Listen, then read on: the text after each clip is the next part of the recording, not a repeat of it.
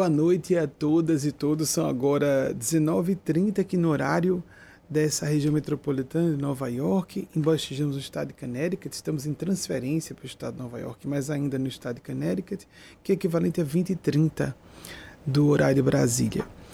Que nosso Senhor Jesus, Cristo Verbo da Verdade para a terra, para aquelas e aqueles que assim acreditam, que Nossa Senhora, que vemos como alma crística igualmente, nos inspire a todas e todos.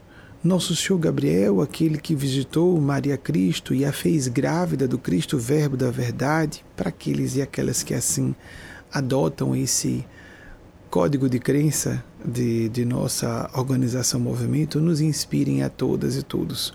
Porque aquelas e aqueles de vocês que estão apenas acompanhando, não estão apenas acompanhando, são inspirados e inspiradas a fazerem suas associações sobre questões, aflições, conflitos que estejam atravessando seus guias espirituais, não importando se acreditem ou não, anjos de guarda, o Espírito Santo de Deus, os Espíritos Santos que representam Deus, estão nesse momento atentos, atentas, almas santas, para ajudar aquelas e aqueles que se dão ao trabalho, que investem em si mesmos e si mesmas para uma prática semanal de acompanhar uma atividade como essa sem precisar estar em templos de pedra, em casa. É um assunto sua consciência com Deus. Não sei se já estou fazendo referência a algum, alguns eventos recentes no Brasil, porque essa ligação é fundamental entre nós e Deus. Assim seja para tudo isso, que a Divina Providência nos inspire, nos proteja desses assuntos tão sérios que tratamos aqui, essas questões tão melindrosas e complexas e urgentes, urgentes mesmo. É, um dos nossos dirigentes, só para dar uma ideia a vocês, fez um. Vou falar sobre Tiago ainda um pouco. O uh, companheiro, amigo, irmão, filho do coração que acabou de dar um testemunho uma mensagem que recebeu nessa semana. Um dos dirigentes, outro dirigente da casa, Tiago não é um dirigente, mas tem um status como se fosse pela intimidade comigo. Ele é a esposa dele, Maisinha, que eu comecei a ficar mais próximo dela, depois ele foi incluso. Um outro dirigente falou uma coisa interessante. Ele procurou o dia em que excepcionalmente morreu mais gente só de americanos na Segunda Guerra Mundial e o número não chegou a 3 mil pessoas. Durante a Guerra Mundial inteira, a Segunda Guerra Mundial, morriam algumas centenas de pessoas por dia. Era a média. Nós estamos aos milhares por dia no Brasil. Aos milhares por dia. Isso é muito grave. Mas antes de chegarmos a esse assunto, e como na semana passada eu comecei a tocar nessa questão que é uma chaga nacional, uma úlcera que não se fecha, eu vou abrir a pergunta de vocês, ainda que o assunto seja esse, porque está no ar, mas eu queria dizer a vocês, como testemunha, tem testemunha, tem o testemunho da testemunha que recebe a mensagem como Tiago, Caruca, e tem o testemunho daquele que foi intérprete mediúnico, da minha parte. Aquela mensagem a que Tiago fez referência, isso é importante para todas e todos nós. Por mais que digamos, eu tenho uma fé constituída, isso é uma, essa época de crise coletiva, maneira no Brasil, mas global. Porque tem uh, várias faces: face econômica, face política, face militar, que não deveria existir, não é? E a parte sanitária pública é gravíssima. A crise hospitalar, a crise de insumos hospitalares para o kit de intubação, pessoas acordando em estado de intubação, cenas pavorosas. Então, de passar para isso, porque todas, todas e todos somos assistidos, assistidas, vistos e vistas, mesmo que você não acredite, não precisa acreditar certas realidades. Aqui não temos acesso direto. Existem, são âmbitos da realidade. E a realidade é a realidade. Ela independe de nossa nosso conjunto de crenças para que é, exista ou não. Então, certas camadas existem, então você com dúvidas, eu não mereço, eu não sei se estou sendo visto. Você pode ser visto e vista e não está sendo aprovado ou aprovada pelo plano sublime. Não de acordo com o código de crenças de religiões da Terra. Mas vamos falar brevemente do meu testemunho como médium. É, pouco antes, aquela mensagem a que Tiago fez alusão, eu estava influenciado porque todos os as pessoas que sejam sensitivas, que trabalham como sensitivos ou sensitivas diante da multidão, recebemos uma espécie de uh, chancela, uh, uma, um recurso adicional, melhor palavra, um recurso adicional de segurança pela complicação do nosso trabalho, pelas implicações poderosas que podem, podem existir é, em relação ao que falemos publicamente, de uma ligação contínua com aqueles mestres e mestras do domínio excelso de vida que nos conduzem aos pareceres públicos, às opiniões que expendamos, etc, etc. Então eu fiz uma gravação que para ele era um contato de amigos. Tiago gentilmente disse que nós não andamos conversando muito. Vou dizer a vocês o que é essa conversa de Tiago, de Maísa, esposa dele, e de outros amigos e amigas. Raras pessoas desabafam comigo porque minha correspondência eletrônica, como disse um outro dirigente muito próximo, não estou citando os nomes para não expor os nomes aqui, essas pessoas estão ouvindo e sabem que estou fazendo referência a elas. Um deles, quando eu fui falar num grupo WhatsApp de uma parte dos dirigentes da casa, disse assim: Você falou sua correspondência é difícil. Difícil não, impossível. então, algumas pouquíssimas pessoas às vezes abafam. Tiago fala sumariamente, como é típico de mentes mais masculinas, né? São mensagens sumárias, muito respeitosas, agradecendo palestras a que ele tem assistido essas abertas ao grande público ou daquelas três fechadas para os integrantes de nossos grupos de meditação e oração, porque antes eram grupos de mediunidade nessa época não estamos nos encontrando pelas regras que são devidas de distanciamento social. E as, as falas dele são assim: obrigado, gostei muito do que você falou. Agradecimentos, só isso ele não entra em nenhum detalhe sobre o que está acontecendo com ele. E no áudio anterior, a um certo momento, eu próprio percebi que nós vamos notando, não estamos vendo, atenção, amigas e amigos, nós como, como médiums, não estamos vendo e ouvindo os espíritos a todo momento. A miúde apenas acontece um processo de alteração progressiva do estado de consciência e a um certo momento notamos que já estamos debaixo de um fluxo mental diferente. A partir daí eu posso começar a ver ouvir os espíritos, mesmo que eu não diga as pessoas. Cada paranormal tem suas características próprias e as suas, os seus atributos de é, maior aptidão fenomênica para essa área de mediunidade ou outra, etc. Mas, no meu caso, no que tange especificamente essa mensagem para Tiago, eu comecei a falar. Wagner, meu esposo, estava do meu lado quando eu comecei a gravar. E eram assuntos, como Wagner também é íntimo, né, os dois casais são íntimos, né? Eu e Wagner, Maísa e Tiago. Então conversamos abertamente quando estamos juntos. Como Wagner também é íntimo de Tiago e Maísa, e uh, eu sabia que podia abrir sigilos na frente de Wagner e anunciei isso a Tiago. Disse: Tiago, vou falar algumas questões que compõem parte do que você está sofrendo na UTI nesses dias.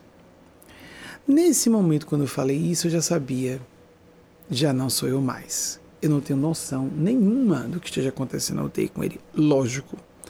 E como ele falou no final do depoimento dele, nem com a esposa, eles têm uma relação muito boa de parceria, de intimidade, de confidência, como os bons casais são. Né?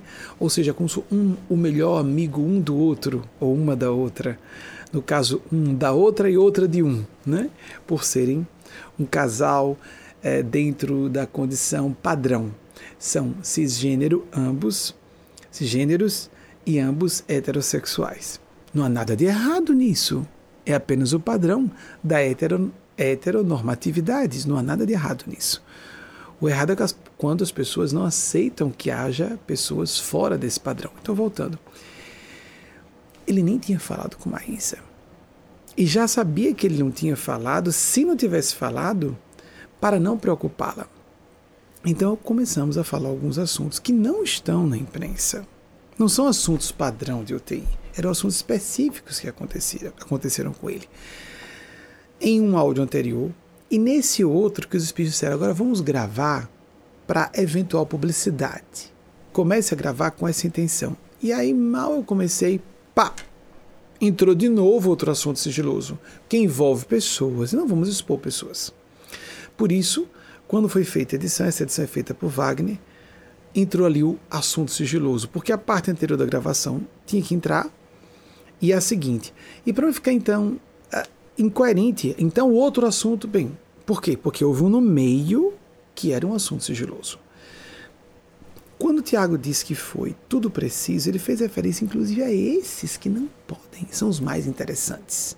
Em termos de indícios de mortalidade da alma. Amigas, amigos, nós, médiums, temos uma o que nós poderíamos chamar de convicção de realidade do fenômeno, a ponto de nós julgarmos em alguns momentos. Essa é uma impressão nossa, subjetivamente, para nós médios, da nossa perspectiva.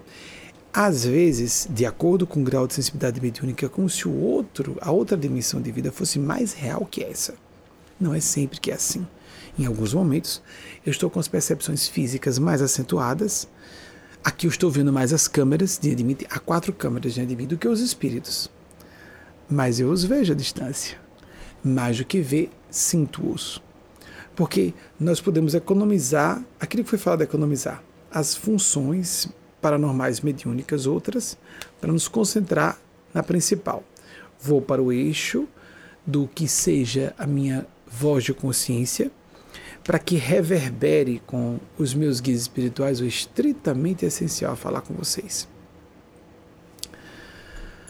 Você está sendo assistida, assistido, você é ouvida, ouvido. Se você é ateu, se você é ateia, uma pessoa do bem humanista. Eu vejo muitas pessoas que se declaram ateias porque estão revoltadas com os abusos perpetrados por religiosos e religiosas e certas doutrinas ditas cristãs, rotuladas assim.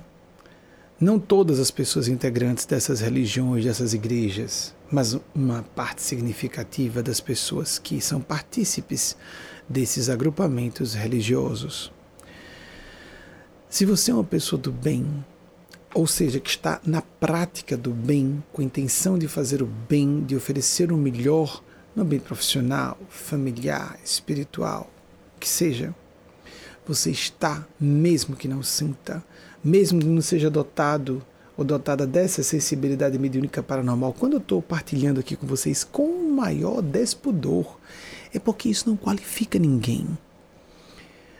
A função paranormal e ou mediúnica é uma aptidão semelhante a uma é, capacidade, uma habilidade, como uma pessoa que sabe esculpir, uma pessoa que pinta, não qualifica moralmente não qualifica espiritualmente, não torna uma pessoa moralmente ou espiritualmente superior de modo nenhum.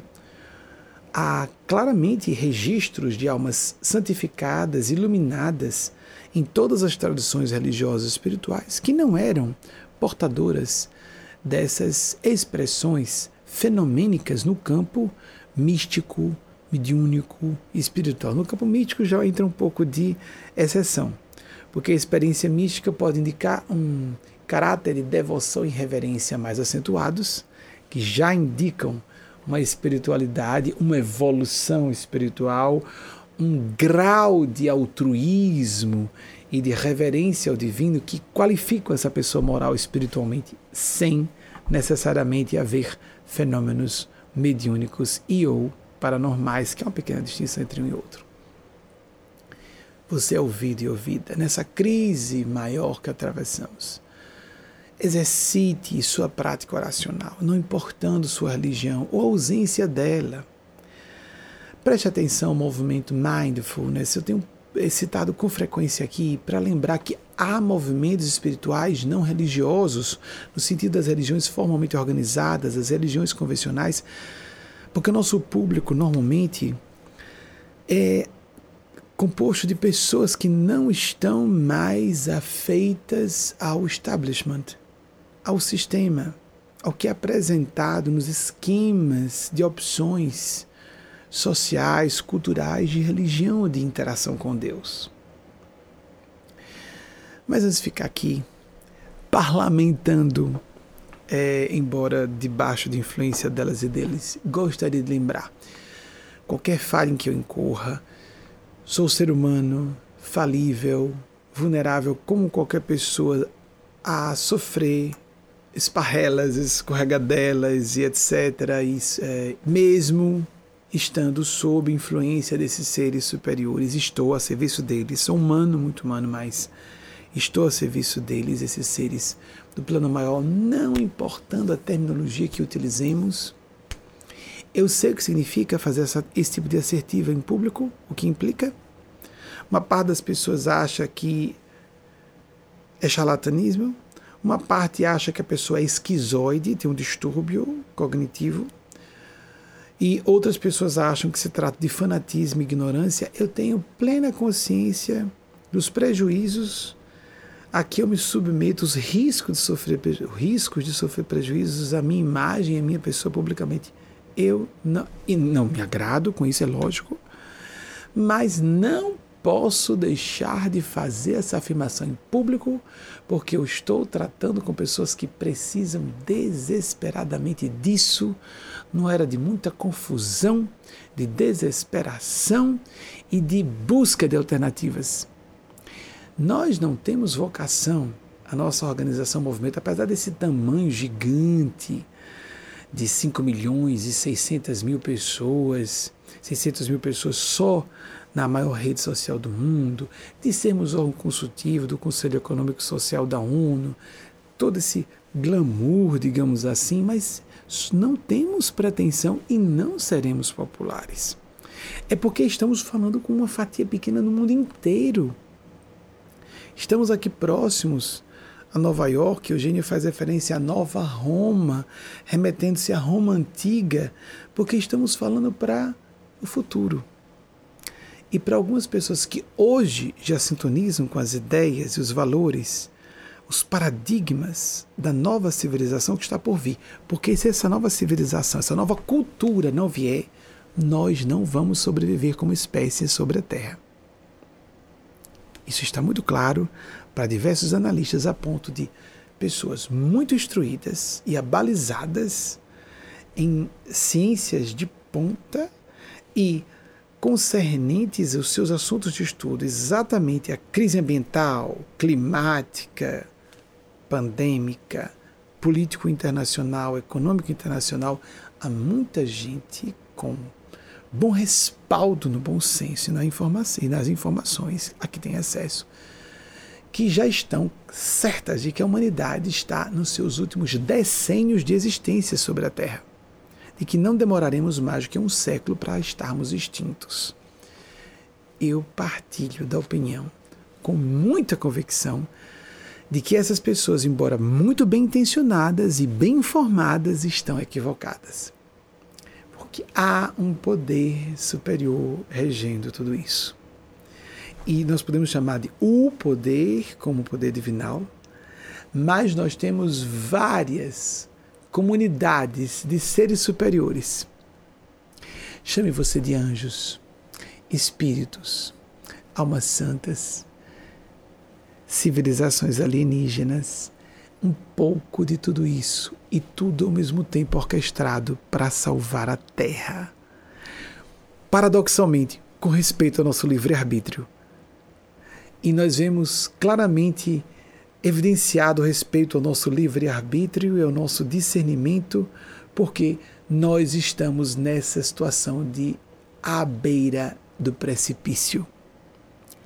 Porque só vão interferir e só interferem na medida mínima autorizada por esses códigos de ética das civilizações e dos seres realmente superiores, não só em inteligência, em tecnologia, mas em moralidade, se nós não sobrevivem, se nós se destroem reciprocamente. De não interferência numa comunidade, e não só em indivíduos, mas existe o livre-arbítrio de comunidades também. Mas para não ficarmos aqui só falando, é, embora debaixo de influência deles, gostaria de já receber a primeira provocação ao vivo, como é o nosso sistema de trabalho, nosso método de trabalho. A primeira pergunta de vocês, por favor. Richardson Calil, Belo Horizonte, Minas Gerais. Minas Gerais está vivendo um dos períodos mais difíceis né, dos estados que estão mais sendo a, a, flagelados por esse período horrível da pandemia nacional. Estamos muito empáticos. Estamos aqui nos Estados Unidos, falando dessa região com muita segurança, é, em termos hospitalares e em termos de vacina aplicada em massa, de modo nenhum nos distancia de uma dolorosa empatia com o Brasil. Sou cidadão brasileiro, mesmo residente dos Estados Unidos há mais de ano, e ficamos muito condoídos acompanhando o noticiário da imprensa nacional, dos veículos de imprensa de qualidade, ficamos bastante contristados e gostaríamos de mais contrição, arrependimento e mobilização de responsabilidade para ação efetiva para resolver esse estado de coisas insustentável no Brasil. Ficamos aqui numa torcida e, inclusive, emitindo nossas opiniões a respeito que eventualmente toquem o coração de uma ou de outra pessoa. Como lidar com o movimento negacionista, o egoísmo e a indiferença do ser humano em torno da pandemia? Richardson, é essa e todas e todos que estão nos ouvindo. Essa, esse movimento negacionista no Brasil, que aconteceu um pouco aqui nos Estados Unidos na era da da, do governo Trump faz-nos alarmar os corações por notar como as pessoas são capazes de se insular em seus conjuntos de crença de acordo com sua conveniência pessoal e de grupo. Algumas pessoas estão se assustando agora apenas porque, de fato, estão notando pessoas próximas a si adoecendo, vindo a óbito e não só adoecendo vindo a óbito, mas adoecendo e não encontrando leito de hospital, e não importando quanto dinheiro tenha, sem encontrar nem nos hospitais da rede privada leitos de UTI. E essas pessoas agora estão vendo também pacientes entre 20 e 50 anos baixando UTI preocupados em não perder o fato, como disse o médico. Essa foi uma fala acho que trouxe aqui recentemente, mas que retrata muito bem o que está acontecendo em massa. Aí alguém encontrar COVID, a Covid fica preocupado com um dos efeitos colaterais, a perda do olfato, e essas pessoas perdem a vida física. Viram que Tiago Caruca falou? Os pacientes não estão chegando em grande número, estão chegando em quadros mais agudos da Covid. 80% em média é o número geral e suas alterações contínuas das pessoas que são entubadas não voltam, vão a óbito. A UTI costuma ser esvaziada à base da quantidade de falecimentos em massa, como se estivéssemos no can com uma guerra de expressão mais mortífera do que a Segunda Guerra Mundial. Vejam que grave. E pessoas estão politizando isso ainda. E líderes, não só políticos, mas também religiosos, estão dando um tom ideológico, porque religiões também são ideologias, a esse assunto seríssimo. Pessoas morreriam. É uma pandemia. Mas há países com a pandemia completamente controlada. Alguns países europeus sofreram o surto antes do Brasil, até dos Estados Unidos, mostraram como deveria ser feito o processo todo de lidar-se, facear-se a pandemia de forma responsável, de acordo com critérios que a ciência estabeleça A ciência está na Terra em nome de Deus. Atenção, a ciência está na Terra em nome de Deus. Dizer, eu só acredito em Deus. Então acredite na ciência, porque Deus ofereceu à humanidade a ciência para que a criatura assista a outra criatura, assista outra criatura nas suas necessidades, por exemplo, orgânicas, numa época clínicas, médicas, numa época séria de perigo de morte em massa, como, como está acontecendo. Estou tentando falar calmamente, pausadamente, pela delicadeza dos temas. Nós vemos como nós, seres humanos, somos inclinados, temos um processo, isso é uma nota de TB, não é? A nota Thais Bezerra, se não me engano, é que foi veiculada hoje. É, ele, ela retirou uma parte de uma fala minha, de uma entrevista que está completa em nossa página Facebook do de português, tem a página em inglês e espanhol. As duas maiores são a de português e inglês, elas têm tamanhos similares. E na página em português eu publiquei nosso site também. A equipe me fez algumas perguntas e eu respondi, bem delicadas. Assuntos bem sérios foram tratados. Se vocês tiverem curiosidade, vejam. E lá eu falava sobre a nossa tendência humana a criarmos desculpas para nós próprios, nós mesmas, as justificativas que estruturam racionalizações que, em princípio, são originárias das defesas do ego, que são saudáveis, mas se tornam patológicas na morbidez da teimosia de querer estar com razão a todo custo. Isso é, há uma tendência e uma tentação para todo ser humano de incorrer nessa falha. Por isso que me fio muito, eu pessoalmente, nos fenômenos, os, os fenômenos chamados os endossos divinos. Se colocam no rodapé, por favor, do vídeo, os endossos divinos que, que chancelam, que endossam as falas do espírito de Nespásia, que eu represento apenas como porta-voz, e o discurso profético, no sentido de um discurso de atualização da fala cristã para os dias de hoje. Porque por mais que eu veja com realismo o mundo espiritual e eu conviva três décadas, pelo menos de forma sistemática, porque porto funções mediúnicas desde a infância, nem sempre isso será chamado de mediunidade, não nem sempre era denominado de forma agradável. Às vezes foi tratado com respeito, havia pessoas médiums próximas a mim que aceitavam, mas a maior parte do tempo nem eu próprio distinguia o que era, por exemplo, em sala de aula eu estar escrevendo uma redação, um colega me chamar, como já cheguei a relatar aqui, me chamar para pedir ajuda, para pedir ajuda, já me deu ideia de um tema para essa redação. E eu pedi, não, momento, momento, estou concentrado. E depois de muita insistência, eu me virar para. Eu não dava cola. No caso, perdão, eu não pedia cola, mas oferecer ajuda. Eu não sentia que eu dava dando cola, oferecer ajuda, eu oferecia. Então, isso eu dava realmente, não era dar cola, eu sentia como dar ajuda. Eu não buscava. Eu achava uma infração, um furto, mas buscava. Me lembro de ter sentido momentos de culpa quando colegas falaram e eu ouvi alguma coisa em sala de aula. Isso me entristeceu no coração. Eu me sinto bastante severo e devo ser, e acho que todos deveriam ser, em alguns assuntos que as pessoas acham muito bobagem, não tem importância, e não é. E não vejo como nenhuma sinalização especial de virtude. Eu vejo isso como o normal. A plataforma da dignidade, da honestidade, da integridade moral e psicológica até. Porque ficamos um pouco loucos, o negacionismo começa a aparecer.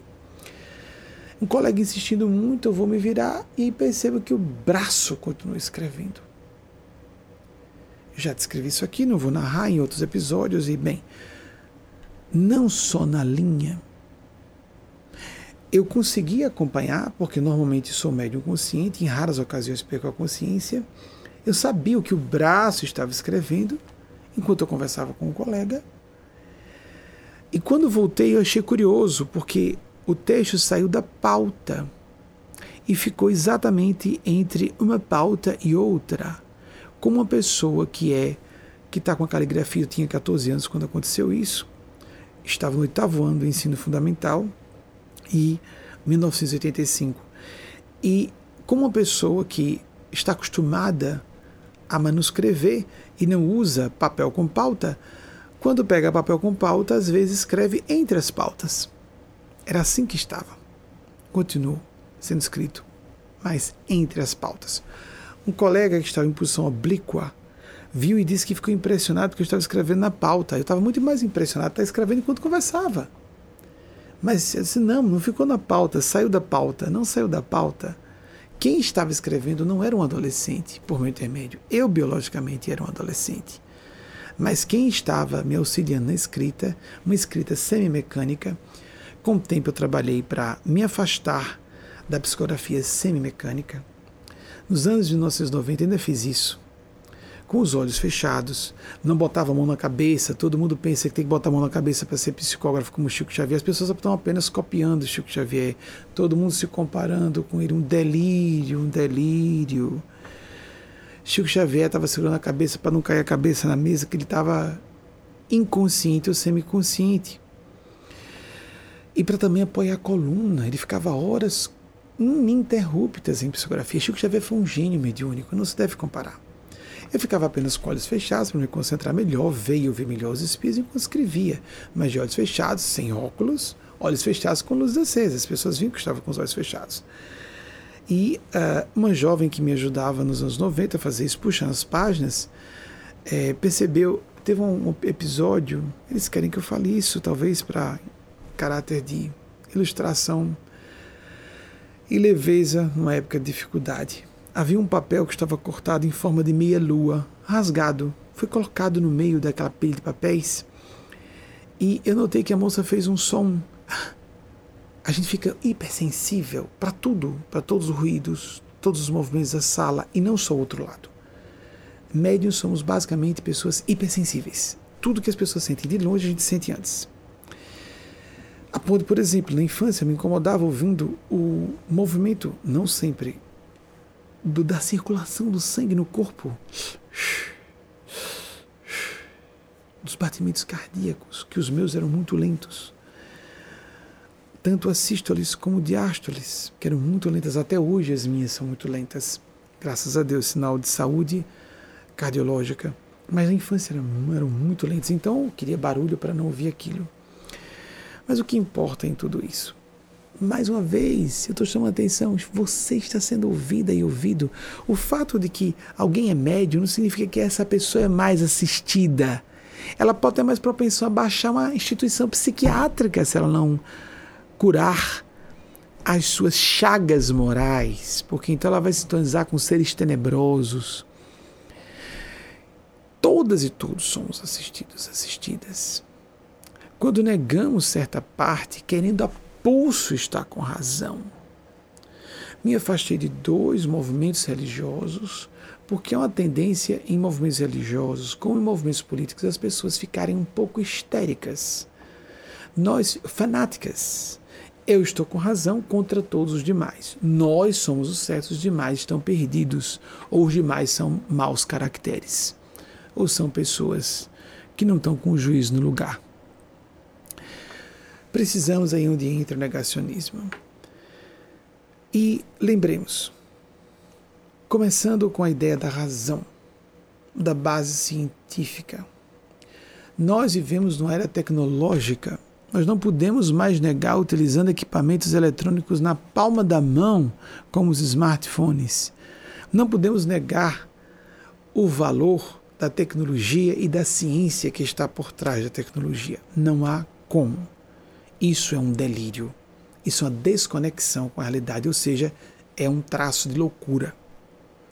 Não há como uma pessoa relativamente instruída, medianamente inteligente, não distinguir o que seja aqui ou ali, vamos nos equivocar, mas distinguir em linhas gerais o que seja uma informação verificável, que veio por um veículo de imprensa sério, que possa, portanto, receber de nós, de cada uma e cada um de nós, uma uh, reputação de credibilidade, concedermos, atribuirmos valor moral, querendo dizer de que a autenticidade das informações trazidas e que nós temos que seguir aquilo.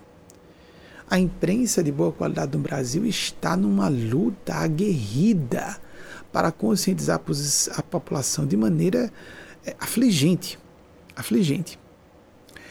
A comunidade científica, sobremaneira no campo médico, infectologi infectologistas, epidemiologistas, autoridades públicas de saúde que são ligadas a certas academias de ciência e os jornalistas, não só os especializados em divulgação de assuntos científicos, porque há especialidades dentro do jornalismo, mas jornalistas de um modo geral.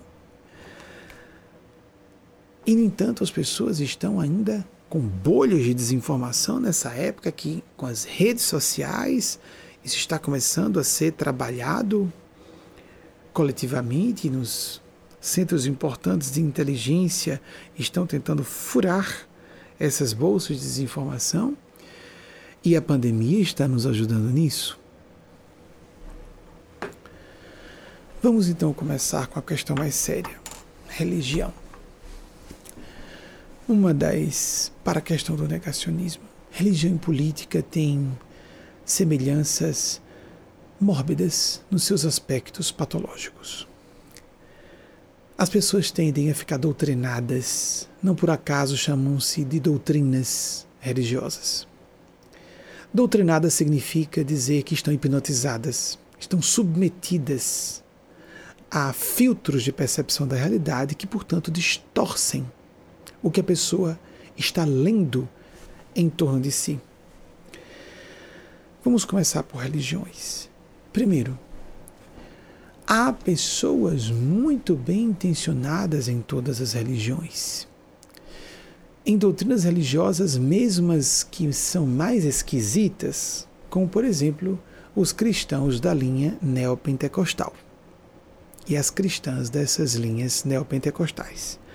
Há pessoas bem intencionadas e creio que até sacerdotes, vou chamar de sacerdotes e sacerdotisas, para não importar dizer se falamos de pastores, pastoras, padres e não tem madres, não é? Não oficiam missas.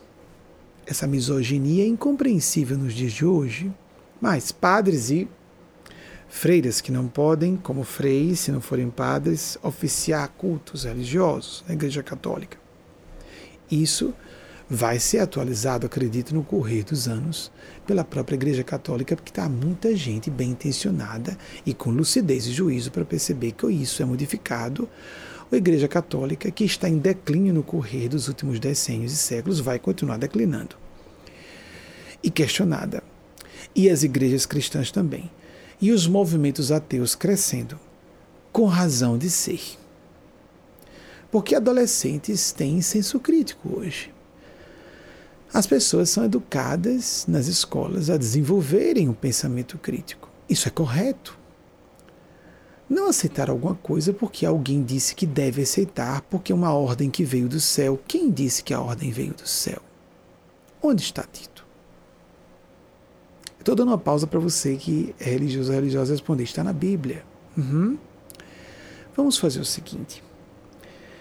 Primeiro, vamos distinguir é, a que religião pertencemos. E disso eu vou retirar judeus e judias, porque eles costumam. Vejam o Estado de Israel como está vivendo hoje, dando exemplo ao mundo no enfrentamento da pandemia. Então, os judeus e judias, a comunidade israelita, que segue o Antigo Testamento, o Talmud, que tem coincidência com as comunidades cristãs, parte do Antigo Testamento, estão dando de lavada em nós cristãos e cristãs, de todas as denominações religiosas. Vou reiterar, porque se algum líder kardecista, de igreja evangélica até neopentecostal, de igreja católica, que for ouvir também, deve fazer um exame de consciência. Porque não devemos obediência nem a nada, nem a ninguém, só a nossa consciência. Isso é um primado da legítima espiritualidade. A primazia do discernimento e livre-arbítrio, um binômio, é característico, esse, esse, essa primazia característica das pessoas que estão sintonizados com o humanismo genuíno, com a transparência e devoção sinceras. Vamos esquecer o Antigo Testamento. Pronto. Temos grandes luminares do cristianismo primordial entre os primeiros apóstolos de Nosso Senhor Jesus, em particular um deles, o que é mais controverso e que é o que eu mais admiro, que não conheceu Jesus em vida física, ou que nós tenhamos entendido Jesus em vida física. Paulo de Tarso. As comunidades cristãs, incluindo a católica, todas as doutrinas cristãs e católicas são eivadas de um paulismo quase desrespeitoso com relação ao nosso Senhor Jesus. As opiniões de Paulo e estudiosos acadêmicos de religião comparada e dos movimentos cristãos asseveram isso de modo bastante categórico. Alguns chegam a dizer que Paulo, para o cristianismo, é um vulto histórico mais importante que o próprio Jesus. É óbvio que isso é uma assertiva não só hiperbólica, como, na minha opinião, claramente equivocada. Mas ele foi responsável pela disseminação universal, por assim dizer, a globalização para a época, aquele mundo mediterrâneo, levar a Roma antiga o cristianismo. Paulo foi um grande divulgador do cristianismo. Mas Paulo, embora um, um ser extremamente inspirado e muito bem intencionado, era um homem do primeiro século da nossa era estava falando à frente do seu tempo, para a época, mais para o primeiro século da nossa era. Paulo fez muitas afirmações que não constam para não criarmos muita polêmica. Vamos nos basear apenas no que está nos quatro evangelhos de Nosso Senhor Jesus. Os quatro clássicos, os quatro canônicos. Três deles são sinópticos. Esqueçamos os apócrifos. Os evangelhos que estão na Bíblia Católica e na Bíblia Evangélica só tenham cuidado com traduções que colocam palavras que não existiam. Certas atualizações são perigosas. Busquemos as traduções clássicas, no português mesmo. Lembremos que os evangelhos foram escritos. Vejam só, o primeiro deles, segundo estudiosos, isso é um assunto acadêmico. O primeiro deles, Mateus. Só dois são testemunhas oculares. Um deles é muito questionado como testemunho ocular, porque considera-se que o Evangelho de João não foi escrito por João Evangelista. Isso é quase unânime nos meios acadêmicos. Então, o único evangelho de uma testemunha realmente ocular é o de Mateus. Mateus Levi, que foi escrito aproximadamente 35 anos após os eventos narrados. 35 anos após os eventos narrados. Isso foi escrito em grego. Depois, primeiro, a partir da memória de uma pessoa, que levou três décadas e meia para escrever. João, segundo estudiosos, foi um conjunto de discípulos que escreveu em nome dele. Faz sentido porque está lá o apóstolo que Jesus mais amava. João Evangelista, não consigo, não consigo visualizar João Evangelista dizendo de si mesmo que era o mais amado de Jesus. Por isso, só por esse aspecto pitoresco do Evangelho de João, eu creio que de fato não tenha sido João. Eu concordo com essa opinião corrente nos meus acadêmicos sobre o Evangelho de João. Disciplinas de eruditos em estudo dos evangelhos que vão manuscritos, não só leem a Bíblia, vão aos, aos originais em grego, em latim, que foi a segunda língua para qual, for, para a qual foram traduzidos os evangelhos clássicos canônicos, muito bem. E eis que os demais não foram testemunhas oculares, nem Lucas, nem Marcos, que é também conhecido o nome completo João Marcos, era um nome composto João Marcos. Marcos e Lucas foram estavam trazendo informações de segunda mão. E João um conjunto de discípulos próximos a João Evangelista. De um modo geral, os evangelhos de Jesus, você quer seguir Jesus? Vamos para cá. Existe evolução histórica, não é verdade?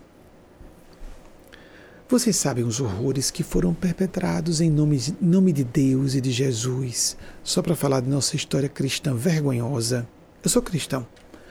A vergonhosa história, pavorosa atitude de líderes eclesiásticos que destroçaram século sobre século a imagem de um homem extraordinário, homem com inicial maiúscula ou todas as letras caps lock, como se diz hoje, garrafais. O ser humano por excelência. Como o nome de Jesus tem sido desrespeitado de forma sacrílega século sobre século. Qual é, para qualquer pessoa que se sente para ler os evangelhos, qual é a tônica central? Qual é o núcleo, o cor, né, o coração, o centro do evangelho? o que está por detrás de traduções, interpolações, extrações de textos, mas o que se lê hoje nos evangelhos em quaisquer línguas neolatinas. Jesus era um defensor ardoroso de minorias. Preste atenção, se você quer seguir Jesus. E se você é líder religioso, preste atenção se você está sintonizado com isso. Quer, nesse momento, se dê ao luxo de concordar ou não comigo. Preste atenção, porque eu sei o que eu estou dizendo e quem eu represento. E para você que está ouvindo, mas o pastor, mas o padre, mas o médium espírita, não interessa. Não interessa mesmo. Essas pessoas têm má. Mas segundo a minha doutrina, que tem tantos séculos de existência, mas existem impérios malevolentes que duram séculos extensão de tempo nunca qualificou nada nem ninguém. De onde se tirou isso? O Império Romano durou mil anos. Atenção! Coisas que se ajustam muito ao mundo podem ser suspeitas e não qualificadas moral e espiritualmente. Reitero, há pessoas de bem em todas as religiões, mesmo as mais retrógradas e as que mais distorcem o pensamento do nosso Senhor Jesus. Jesus era a favor de minorias, contra elites estabelecidas, pregava a fraternidade universal, o perdão dos inimigos e dizendo que o reino de, dos céus era para todas e todos que colocassem em primeiro plano a abertura de coração de uma criança. Pessoas que tem discursos moralistas. Moralismo não é espiritualidade. O moralismo convencional. Pessoas castradoras, condenadoras, que ficam incentivando a culpa. Você é LGBT. Você é mulher, a misoginia. Mulheres serem tratadas como cidadãs de segunda categoria em quase todas, para não dizer todas logo, vamos colocar de uma forma geral. De uma maneira geral na nossa sociedade misógina, apenas há graus variados de misoginia, de ódio às mulheres. Inclusive gerado e alimentado por mulheres também. Algumas que juram para si próprias que não são e que até participam de movimentos feministas, mas seu comportamento, muitas vezes, altamente machista, porque elas sempre estão observando outras companheiras do mesmo gênero com suspeita de tal maneira que indica essa suspeita que elas não estão sendo tão empoderadoras do seu gênero como dizem. Misoginia existe entre mulheres. Somos defensores da feminilidade, não só das mulheres. Desde os anos 90, nossa primeira palestra aqui nos Estados Unidos, em maio um conjunto de palestras que fizemos em maio de 96. Nós falamos já com a palavra que estava falando em português, feminilidade. Eu nem usei o feminino, a feminilidade, a mulher.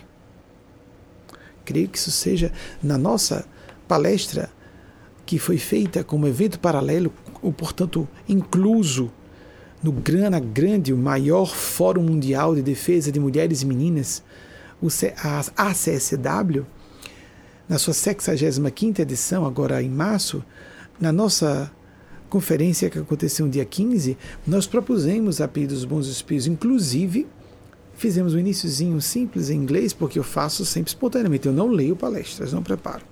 Então, ou teria um domínio completo do inglês para fazer espontaneamente, ou, por uma questão de responsabilidade, falo em português. Fiz uma aberturazinha rápida em inglês, está disponível na internet para quem quiser ver, e o resto foi traduzido simultaneamente para o inglês enquanto falava em português.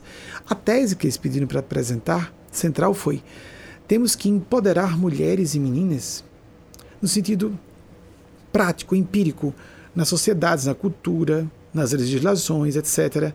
Mas, a rigor, o que deveria existir é a redescoberta de um poder que nunca deixou de existir.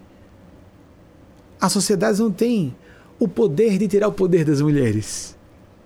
Isso vai ser resolvido. O matriarcado, até os antigos matriarcados, nunca excluíram os homens. É o patriarcado que exclui as mulheres e se castra. Homens que excluem mulheres se castram, porque nós temos uma face feminina em nossas almas. Mulheres, então, submetidas ao machismo nesse comente. Então, amigas amigos, Jesus disse que haveria falsos cristos e falsos profetas. Se você não quer ser um falso Cristo um falso profeta, se você não, quer estiver, não, não quiser estar seguindo uma doutrina que está com um percentual de mais contradição com o pensamento de Jesus do que com de anuência, concordância e lastreamento autêntico, fiel nos pensamentos de Jesus? Atente-se, corrija-se em tempo. Cuidado, não vá bater papo com pessoas que concordam com suas loucuras, seus delírios seu fanatismo.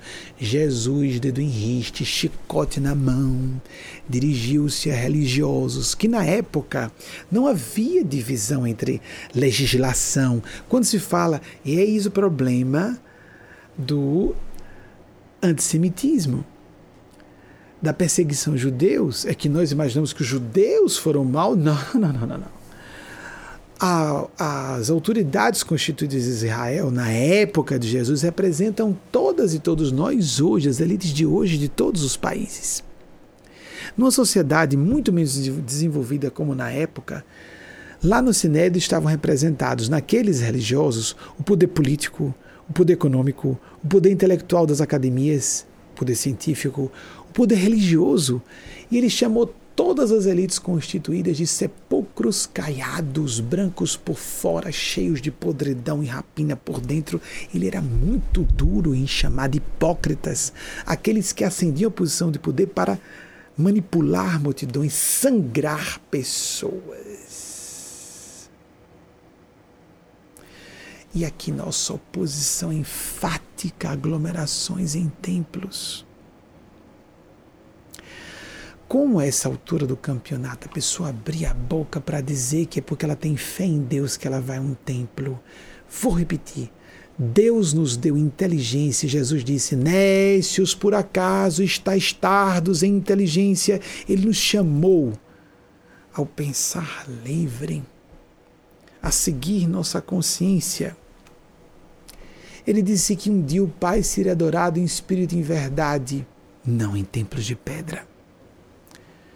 Se nós podemos nos encontrar, é importante encontro presencial em situações em que isso não implique morte de pessoas, é excelente. Havendo perigo de morte de pessoas, é um desafio vivermos a fé pelo coração. A fé pelo Espírito, em Espírito e verdade, como Jesus falou no episódio da Samaritana. Porque estava, ela discutia onde deveria adorar o Pai, se em Jerusalém ou se no monte onde eles faziam sua, o seu, os seus cultos. E Jesus diz: haverá um dia em que o Pai será adorado em espírito e verdade. Então, não lá nem cá em lugar nenhum, aqui dentro. Jesus disse: o reino de Deus está dentro de vós. O problema é que, se não temos um público presencial, as técnicas de hipnose e manipulação para ficam menos efetivas. Não podemos usar táticas de indução às pessoas a elas, como disse o. Eu não, eu não gostaria de citar, porque é um homem muito do bem. Não adoremos os cofres das igrejas. Não adoremos, como outro grupo disse, o bezerro de ouro.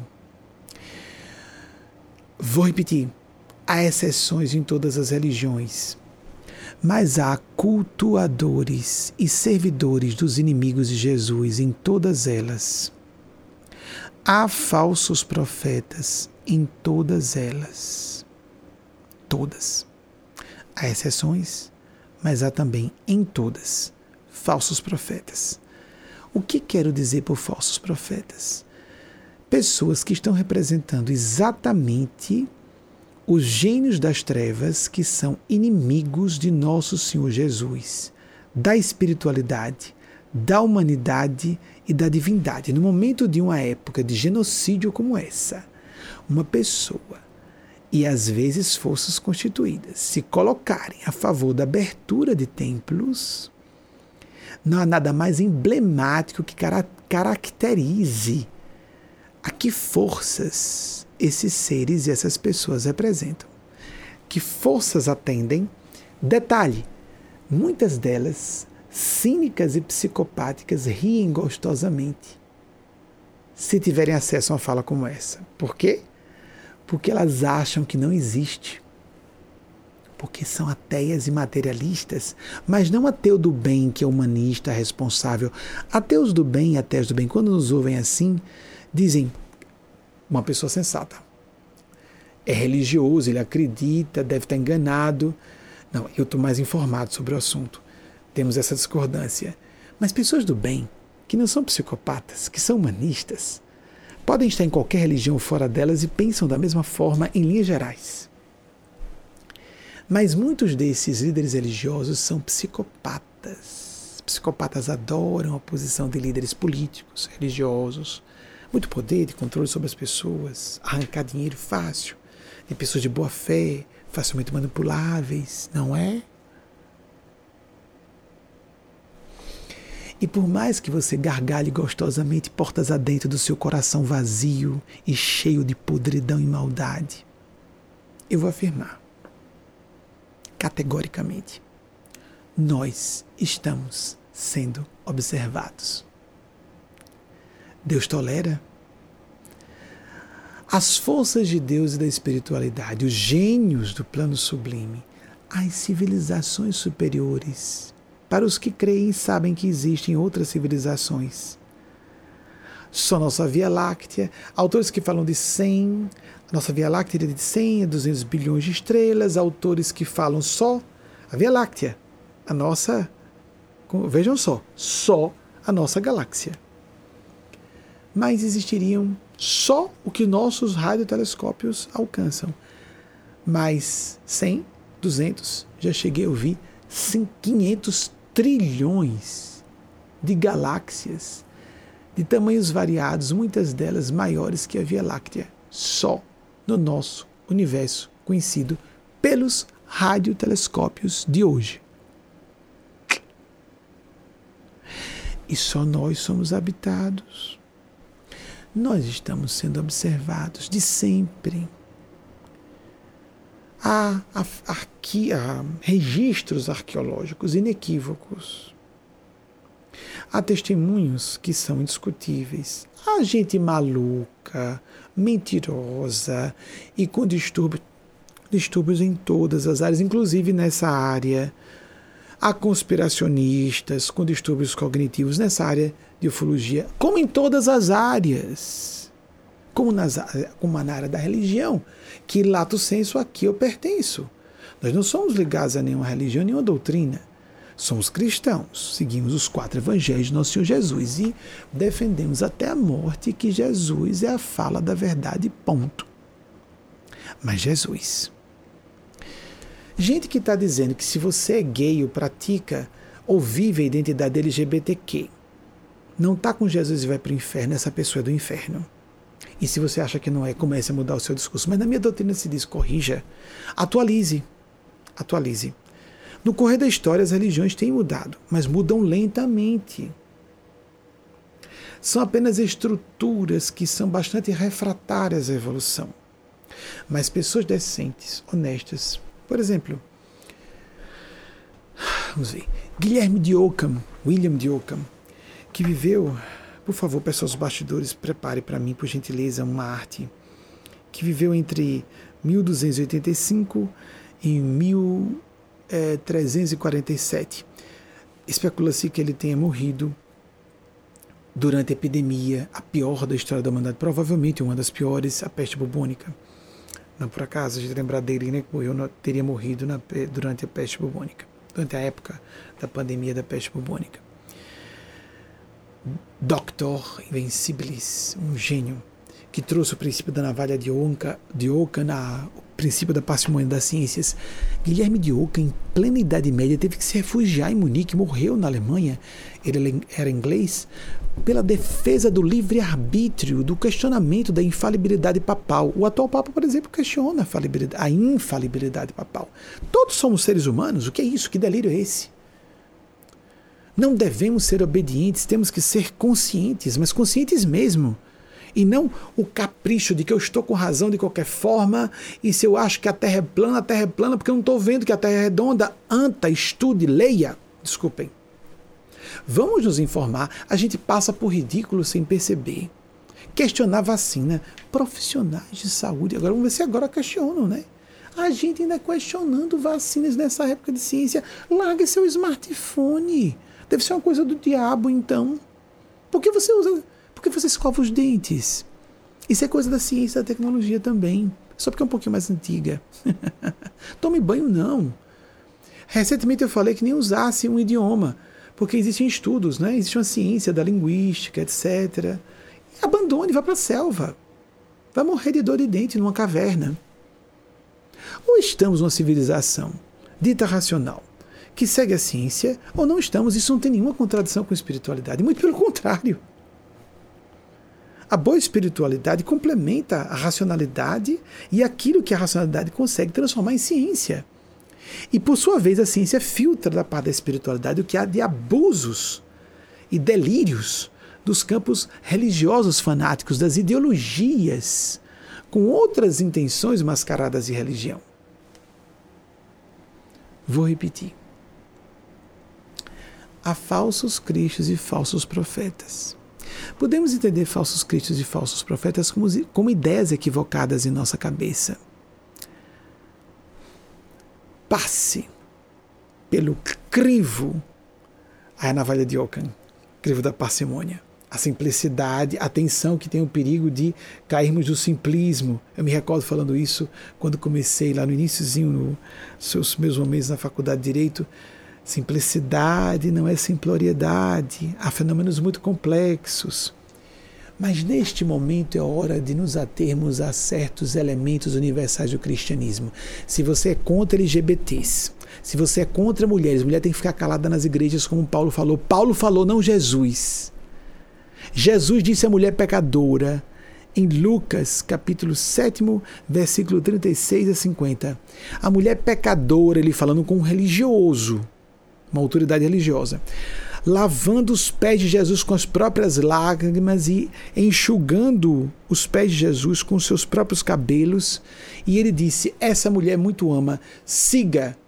Seus pecados estão perdoados por você muito amar. E nem sequer disse, como fala para a adúltera: Não tornes a pecar. O amor é superior. A pessoa que é contra minorias, gente de pele escura, gente de classe pobre, a parofobia, a gerontofobia, o preconceito com pessoas mais velhas, o preconceito com pessoas obesas, o preconceito com pessoas doentes, o preconceito com pessoas que não sejam da nossa nacionalidade, que não falem com o nosso sotaque. Tudo isso é força do mal manifestada em vícios do comportamento das relações, dos relacionamentos interpessoais. Se alguém vai, atenção para você que faz isso, ou você que ouve, desconfie de quem fala, mas está na Bíblia. Em que parte da Bíblia Jesus falou isso onde? Não, mas está no Antigo Testamento. O Antigo Testamento não é fala de Jesus. O Antigo Testamento deu base para Jesus falar só. Jesus veio dizer que João Batista era o maior de todos os filhos nascidos de mulher.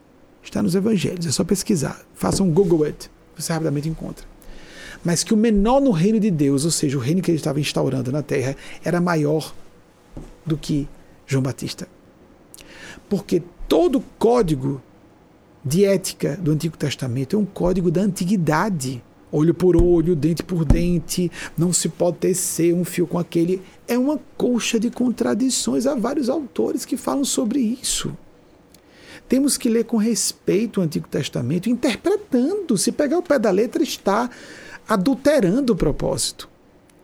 Mas, definitivamente, o Antigo Testamento não é fala de Jesus. Onde há uma fala misógina nos quatro evangelhos onde há uma fala racista nos quatro evangelhos, só falando dos clássicos, onde há uma fala LGBTfóbica. Há uma passagem, inclusive, em que há um servo do, do centurião, que em grego a palavra que foi utilizada para servo é o meu amado, porque havia a homossexualidade era, era aceita no Império Romano. O servo do centurião estava tão nervoso que foi atrás de Jesus: Senhor, não sou digno que entreis em minha morada, mas diziam a sua palavra: e o meu amado será salvo? Meu servo. Foi traduzido assim. Que preocupação é essa que o servo fosse salvo como se fosse um filho e não era? Era o esposo. E Jesus diz: Nunca vi uma fé como essa em Israel. Não há nenhuma condenação à LGBTfobia, ou no caso, nenhuma condenação a LGBTs, muito menos LGBTfobia, mas há várias outras insinuações. Vamos imaginar outra? Há eunucos que nasceram assim. Há eunucos que se fizeram assim pelos homens, foram feitos, ou seja, realmente foram castrados. E eunucos que se tornaram eunucos por amor do reino de Deus. Ou seja, pessoas que escolheram ser celibatárias, pessoas que foram castradas e eunucos que são assim desde o ventre de suas mães. Quem tiver ouvidos de ouvir, que ouça. Ele não podia falar abertamente quem é que já nasce com a sexualidade que não é reprodutiva. Mas tudo bem, procuremos. Temos falado isso há mais de 10 anos. Onde há uma passagem das falas de Jesus contra mulheres. Pelo contrário, Jesus foi visto como controverso porque ele permitia que houvesse discípulas Mulheres santas assistiam Jesus em suas necessidades. Ou seja, eram patrocinadoras. Eram mulheres que cuidavam. Jesus não tinha nada de posses. Ele não tinha propriedades. Ele dizia que não tinha uma, cabe uma pedra onde recostar a cabeça, como Siddhartha Gautama. Ele recebia donativos para viver daquilo. Ele falou que, dá, que dessem de graça o que de graça recebessem, recebessem o que dessem. Então temos dois extremos. Algumas instituições se tornam multinacionais, com o nome de religiões cristãs, como a simonia, a venda das coisas sagradas.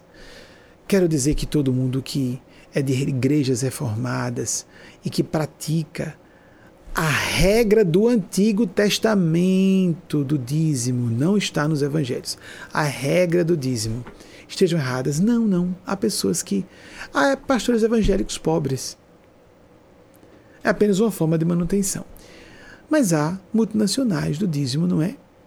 Há. Há. E tem uma outra religião, a doutrina cristã recente, que diz que só é sincero se a pessoa fizer tudo de graça. E demonstrando desapego material, segundo essas pessoas dizem. Uma contradição flagrante. Muita gente sincera e honesta está nessa doutrina cristã recente, que eu não vou citar, mas acho que se percebe de que eu estou falando. E o que acontece? Pessoas com vocação sacerdotal e de dedicação exclusiva, tudo que a gente dá valor, a gente se dedica exclusivamente. Já pensou se nós fôssemos visitar um médico que dissesse: é, eu dedico, me dedico a estudar medicina e praticar medicina nas horas vagas e estou aguardando a aposentadoria para me dedicar completamente à minha vocação. Nós não confiaríamos num cirurgião que não se dedicasse exclusivamente a isso. Em que conspurca a dignidade, a moral e a espiritualidade, quem quer que seja, viver-se exclusivamente disso. Existe o extremo oposto de buscar se locupletar, enriquecer com a religião e viver dedicado exclusivamente a alguma coisa. Como faz toda pessoa responsável, consciente e que não está preocupada em parecer boazinha e santa para os outros. Sou tão desapegado que o que, que eu faço? Põe em primeiro lugar as convenções. Tenho emprego durante o dia, porque o que importa é o meu emprego que paga as minhas contas.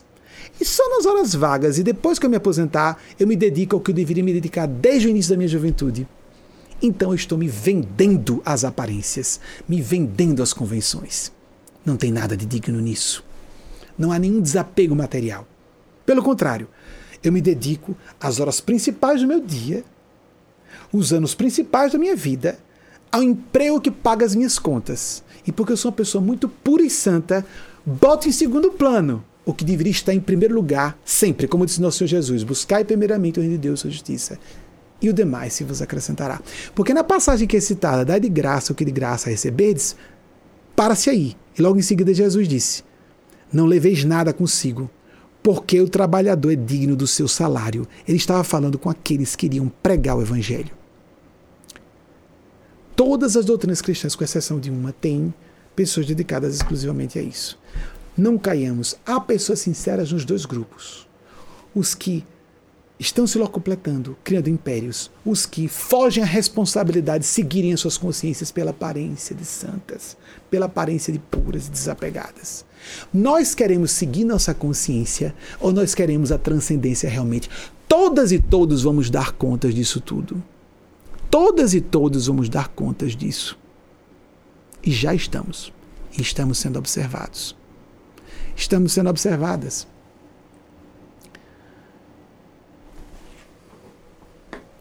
Então, Guilherme de Ockham, obrigado. 1285, as datas estão certas, 1347, de fato morreu em Munique, na Alemanha. Obrigado pela, pela pesquisa. Não estou contra nenhuma doutrina religiosa. Acho que elas precisam se atualizar às pressas. E se as pessoas se conscientizam, expulsam os psicopatas de seus ambientes. Aí, por exemplo, a mediunidade não pode ser vendida. Eu acho estranho a venda da mediunidade, literalmente. Estranho. Talvez seja porque minha condição é de brasileiro. Mas a pessoa está atrapalhando para a vida espiritual, não pode vender. Não pode se dedicar exclusivamente à vida religiosa e espiritual? Como assim? Em todas as tradições do Oriente e do Ocidente existiu isso sempre existiu. Então não vou querer que um cirurgião, um profissional, seja inspirado pelos bons espíritos e seja médio ostensivo também e ali trabalhe. Tenhamos cuidado com os preconceitos que têm simulacro de santidade e pureza sem ser. Cuidemos com as máscaras do bom mocismo brasileiro. Eu sou gente boa, eu sou de Jesus, tenhamos cuidado com isso. Não quem sou eu? E a fala doce, mansa, Jesus era muito duro. Já lemos os evangelhos. Estamos lendo os evangelhos realmente?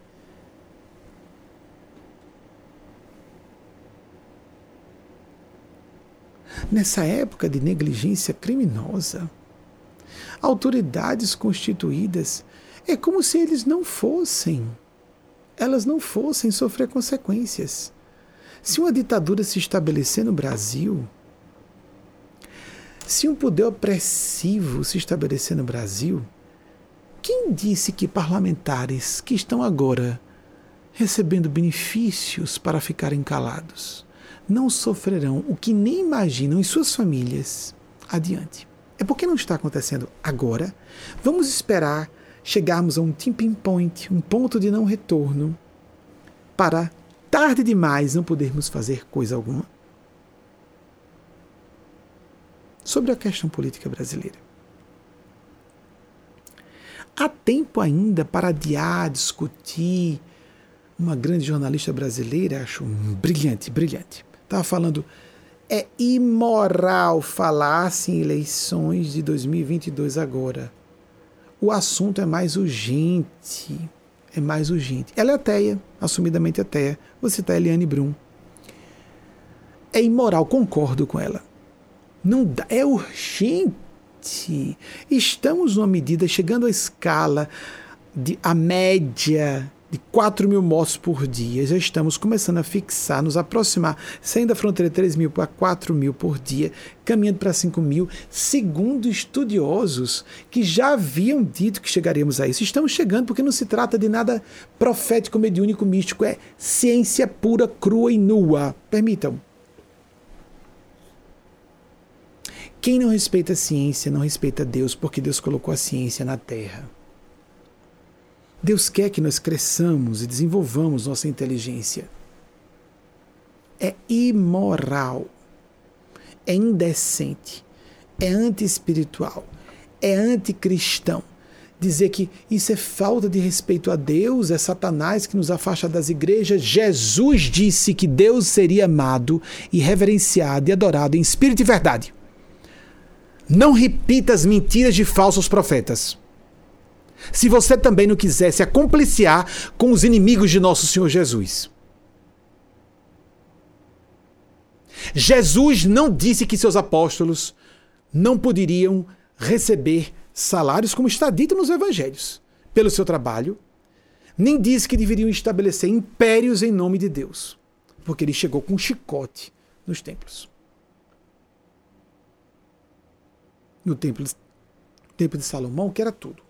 Era uma teocracia, ali era o governo constituído, ali era, ali era o centro de ciência, de academia, de legislação, academia quer dizer de centros acadêmicos. Tudo estava concentrado no Sinédrio e o Templo de Salomão. Tenha cuidado para você, não, mas é porque eu sou evangélico, evangélica, ou católico, ou católica, ou eu acho que a homossexualidade é um pecado. Cuidado com o que você está dizendo que Jesus não disse isso. Procure não seja como pais e mães norte-americanos aqui que entraram na militância LGBT porque perderam seus filhos para o suicídio, ou um centro, o maior centro de conversão gay aqui nos Estados Unidos, que foi fechado à base de escândalos, com suicídios sucessivos de jovens que não conseguiam fazer o que é impossível. Não se cura a condição LGBT. Não é uma condição patológica. Ponto. É ciência, ponto. Vai contra Deus, a espiritualidade e o cristianismo a pessoa se comportar com desrespeito ao bom senso, à racionalidade, à transcendentalidade, não contraria a racionalidade, ela complementa e amplia, mas não pode ser irracional. Isso é demência no sentido intelectual, não demência no sentido de deficiência de inteligência, não. É uma forma delicada de dizer demência moral, isso é psicopatia. As pessoas sabem muito bem que estão manipulando a fragilidade e a boa-fé de pessoas simplórias e muita gente gosta de se sentir especial. Eu sou uma mulher pura, ponho o cabelo longo, sou virgem. Você não se torna mais pura por ser virgem. Você não se torna mais puro regrando sua vida sexual. Pessoas adultas regram sua vida sexual. Leia Jesus o que ele falou sobre pessoas muito regradinhas e certinhas e as pessoas que estavam com a vida sexual solta. Você já leu sobre isso? Aquele que estivesse em pecado, atire a primeira pedra. Jesus foi particularmente sensível na sua fala sobre os assuntos sexuais. Em defesa do moralismo castrador de religiosos e das convenções sociais. Nós estamos lendo os evangelhos mesmo? Paulo diz que é de bom tom que as mulheres fiquem caladas nas igrejas. Vamos seguir isso que Paulo disse naquela época. Estava fazendo uma negociação para que os homens não espancassem suas esposas, porque era padrão do comportamento da época os maridos espancarem suas mulheres. Então ele fez uma negociação com eles. Olha, a mulher obedece ao marido como o corpo obedece à cabeça, e os homens não batam em suas esposas, não espanquem, assim como não agridem os seus próprios corpos. Foi uma negociação. Paulo estava sendo bem inspirado para a época. O problema é de quem está usando Paulo hoje contra Jesus. Cuidemos para que não sigamos o inimigo de Jesus. As forças do mal estão presentes nas igrejas, nas, nas, nos, órgãos, nos órgãos públicos, nos partidos políticos, nos partidos, nos, nas academias de ciência. E para ateus e ateias do bem, meu alerta, meu pedido do coração, não zombem de Jesus e Nossa Senhora. Sejam ferrenhos em desmascarar hipocrisias. Está certíssimo isso. A parte dos meios religiosos, como dos meios políticos, a podridão em toda a área, a hipocrisia nos meios artísticos, os meios humorísticos, em todo lugar, podridão. Desmascaremos e busquemos tudo que é hipócrita. Sim, trabalhemos para tornar a coisa mais honesta, a limpar andaram lendo alguma coisa sobre, não sei se foi publicado no jornal francês, chamado Le Monde Diplomatique, que já fez parte do grande Le Monde, falando sobre movimento de moralização nacional, anticorrupção e qual a sua origem, estratégias militares de invasão e de serviços de inteligência de invasão dos interesses brasileiros? Não sei se foi publicado nesse jornal no dia de ontem, Le Monde Diplomatique. Interessante ser um jornal não anglófono. Procurem.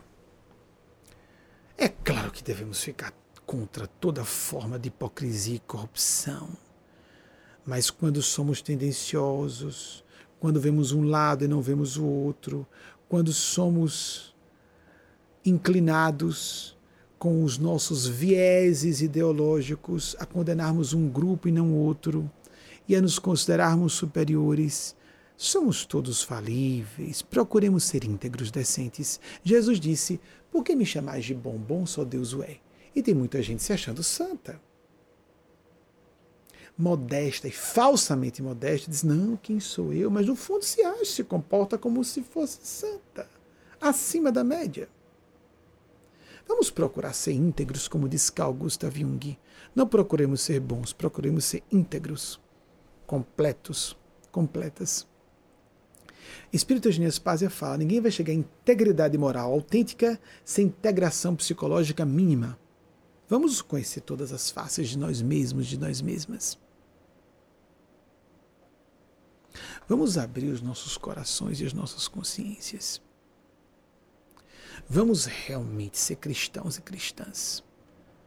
Porque se somos cristãos e cristãs, devemos ser pessoas mais responsáveis, mais empáticas, mais piedosas, no mínimo mais humanas. Se não conseguimos seguir princípios mínimos de civilidade, balizar nosso comportamento por diretrizes éticas elementares, nós traduziremos aberrações como sendo provenientes de Deus ou das forças e dos seres que o A representam, porque Deus não é só masculino, tem feminilidade também, é lógico. Então eu sugeriria aos ateus e ateias do bem que usar muitos e muitas por causa dos religiosos, maus religiosos, as más religiosas que usar azar muitos. Não fale de nosso Senhor Jesus. Você não sabe o que está fazendo. De coração. Seja crítico, seja crítica. Seja contestador, pode fazer isso, mas cuidado. Não fale de forças que você não compreende. A degradação, a sujeirada que tem feito com o nome de Jesus século sobre século, nada tem a ver com Cristo, Verbo da verdade. Nada tem a ver. Ele existe. Maria Cristo, Maria Santíssima. Os ufólogos entendem que ela representa uma civilização alienígena. Há muitos, não são todos, mas uma vertente poderosa de ufólogos que dizem é um anjo de outra civilização, um ser angelical de outra civilização que veio prestar socorro à Terra, dando alertas severos. Inúmeros estudiosos de ufologia falam sobre isso há decênios baseando-se principalmente nos eventos de Fátima, Portugal, 1917. E vejam, há pessoas que só aceitam ufologia, mas não aceitam os fenômenos mediúnicos, paranormais, reencarnatórios. E às vezes civilizações alienígenas vêm, se comunicam com alguém e falam exatamente desses fenômenos. E se diz, não, não é Deus, não eram deuses. Os deuses eram ETs, alienígenas do passado, mas peraí, e tem então quem criou os alienígenas? não dá, gente, para aceitar só o darwinismo. O darwinismo parece tão limitadinho, seleção natural para coisas tão complexas. Com um mínimo o mínimo conhecimento de comportamento animal, a gente vê que há muito comportamento que é completamente arbitrário, gasta energia sem necessidade, que não favorece a reprodução, a biodiversidade, há tantos argumentos contrários à seleção natural, como aquilo que motivou o processo de evolução das espécies. Isso sim está certo, descrito pelo estudo de paleontologia. Não há como discutir que houve evolução das espécies, mas pela seleção natural.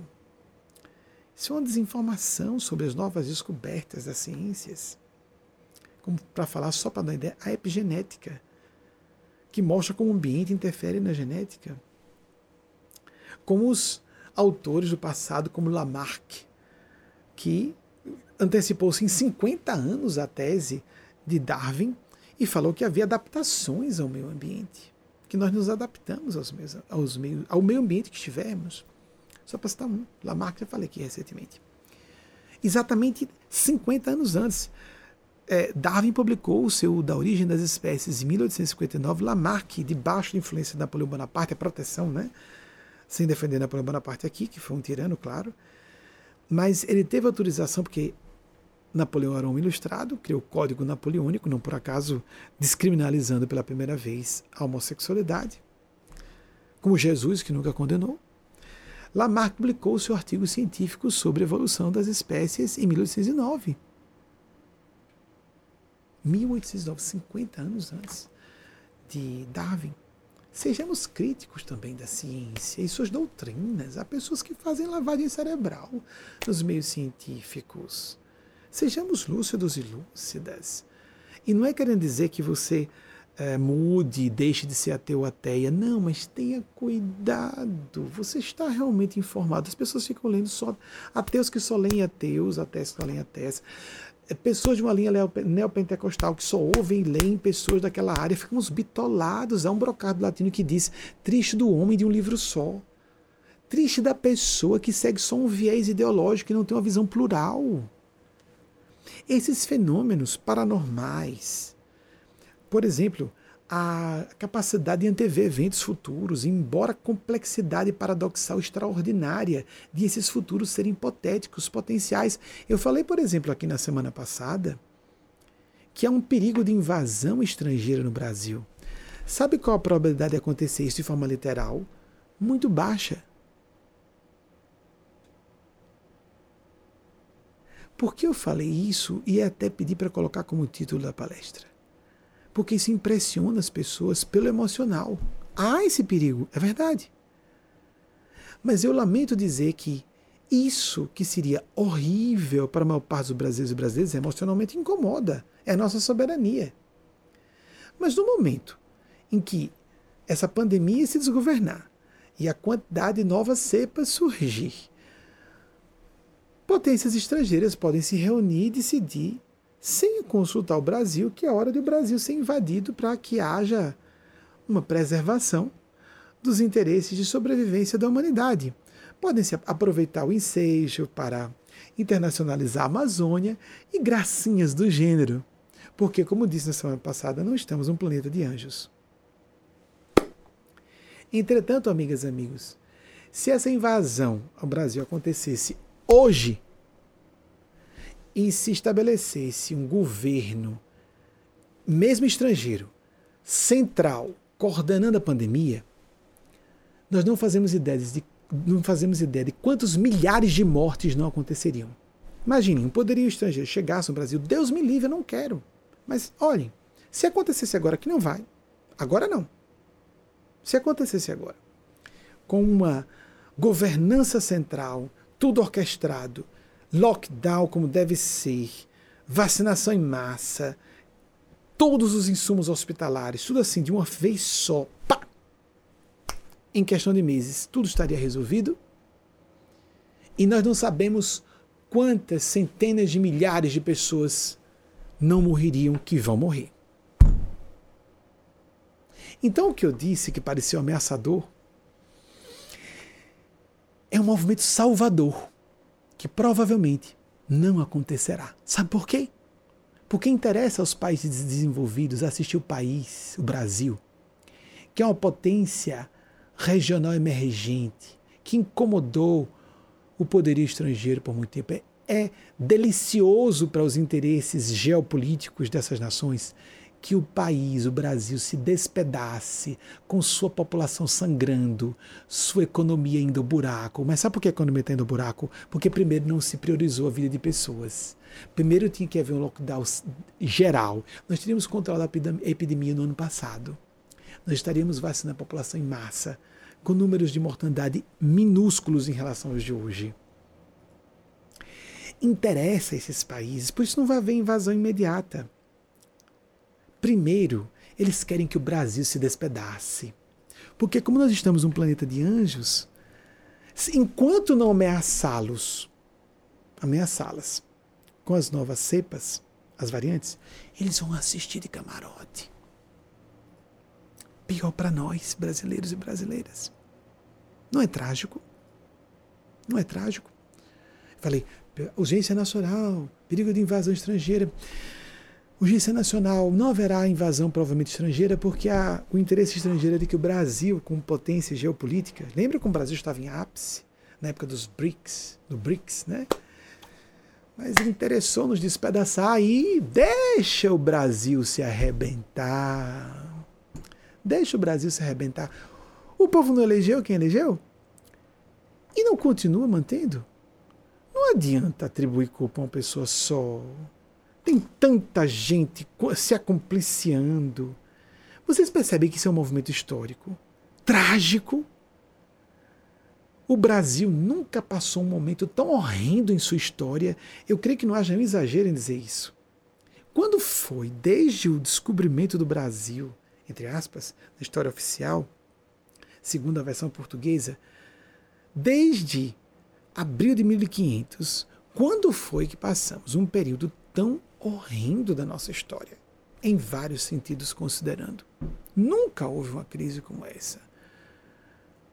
Quando vai parar? Não há perspectivas de diminuir a crise, nem a política, nem principalmente essa sanitária pública. Porque nenhuma medida, o que nós vemos, os números de hoje, representam as três semanas ou um mês anteriores de desgoverno. Então, o que nós estamos vendo hoje é só o resultado das últimas semanas. O que está sendo feito hoje para que daqui a três semanas a coisa não esteja muito pior? o que está acontecendo hoje em termos de orquestração de providências enérgicas no Brasil inteiro para que não estejamos em situação muito pior daqui a três semanas. Isso é informação, não é mediúnico, isso é científico. É o que as autoridades de ciência estão falando unanimemente. Apenas algumas estão mais pessimistas e alguns estão com cuidado de não assustarem a população. Só isso. Mas é opinião universal. líderes religiosos que apoiaram toda essa situação política que está. Vão dar contas, vão, vão dar contas. Vão dar conta. Nem sabem quanto vão dar conta. Já estão. Deus existe. A espiritualidade existe. E não é a espiritualidade que a pessoa acha que está ouvindo.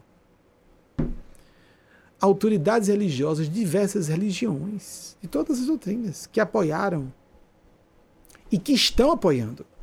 Gente do poder público, diversas esferas do poder, que estão mantendo essa situação. Poderiam tomar uma providência rápida e não estão tomando. Está faltando lei de hospital para todo mundo.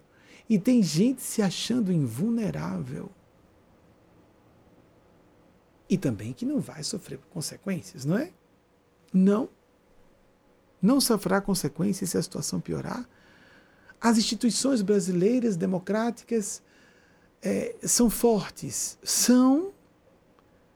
Eu estou vendo pilar sobre pilar sendo derrubado.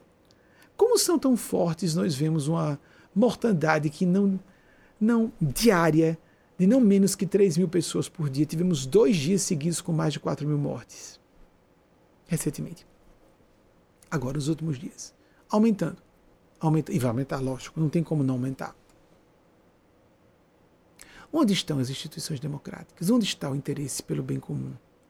Ou as pessoas estão no poder apenas pelos seus altos salários, sua posição de prestígio? Provem que vocês não são isso. Provem. Uma pessoa como eu, que não tem uma menor pretensão política mesmo. Eu fui abordado desde que comecei com 23 anos o programa de TV. Já na época tinha quatro, três anos, perdão, quatro, quase quatro. Comecei o trabalho com 19 anos publicando artigos da imprensa. Lancei o programa de TV, em, TV em janeiro de 94 com 23 anos e poucos meses. Quando o programa chegou à rede nacional, o sotaque estava incomodando, porque não faço tidi, tidi.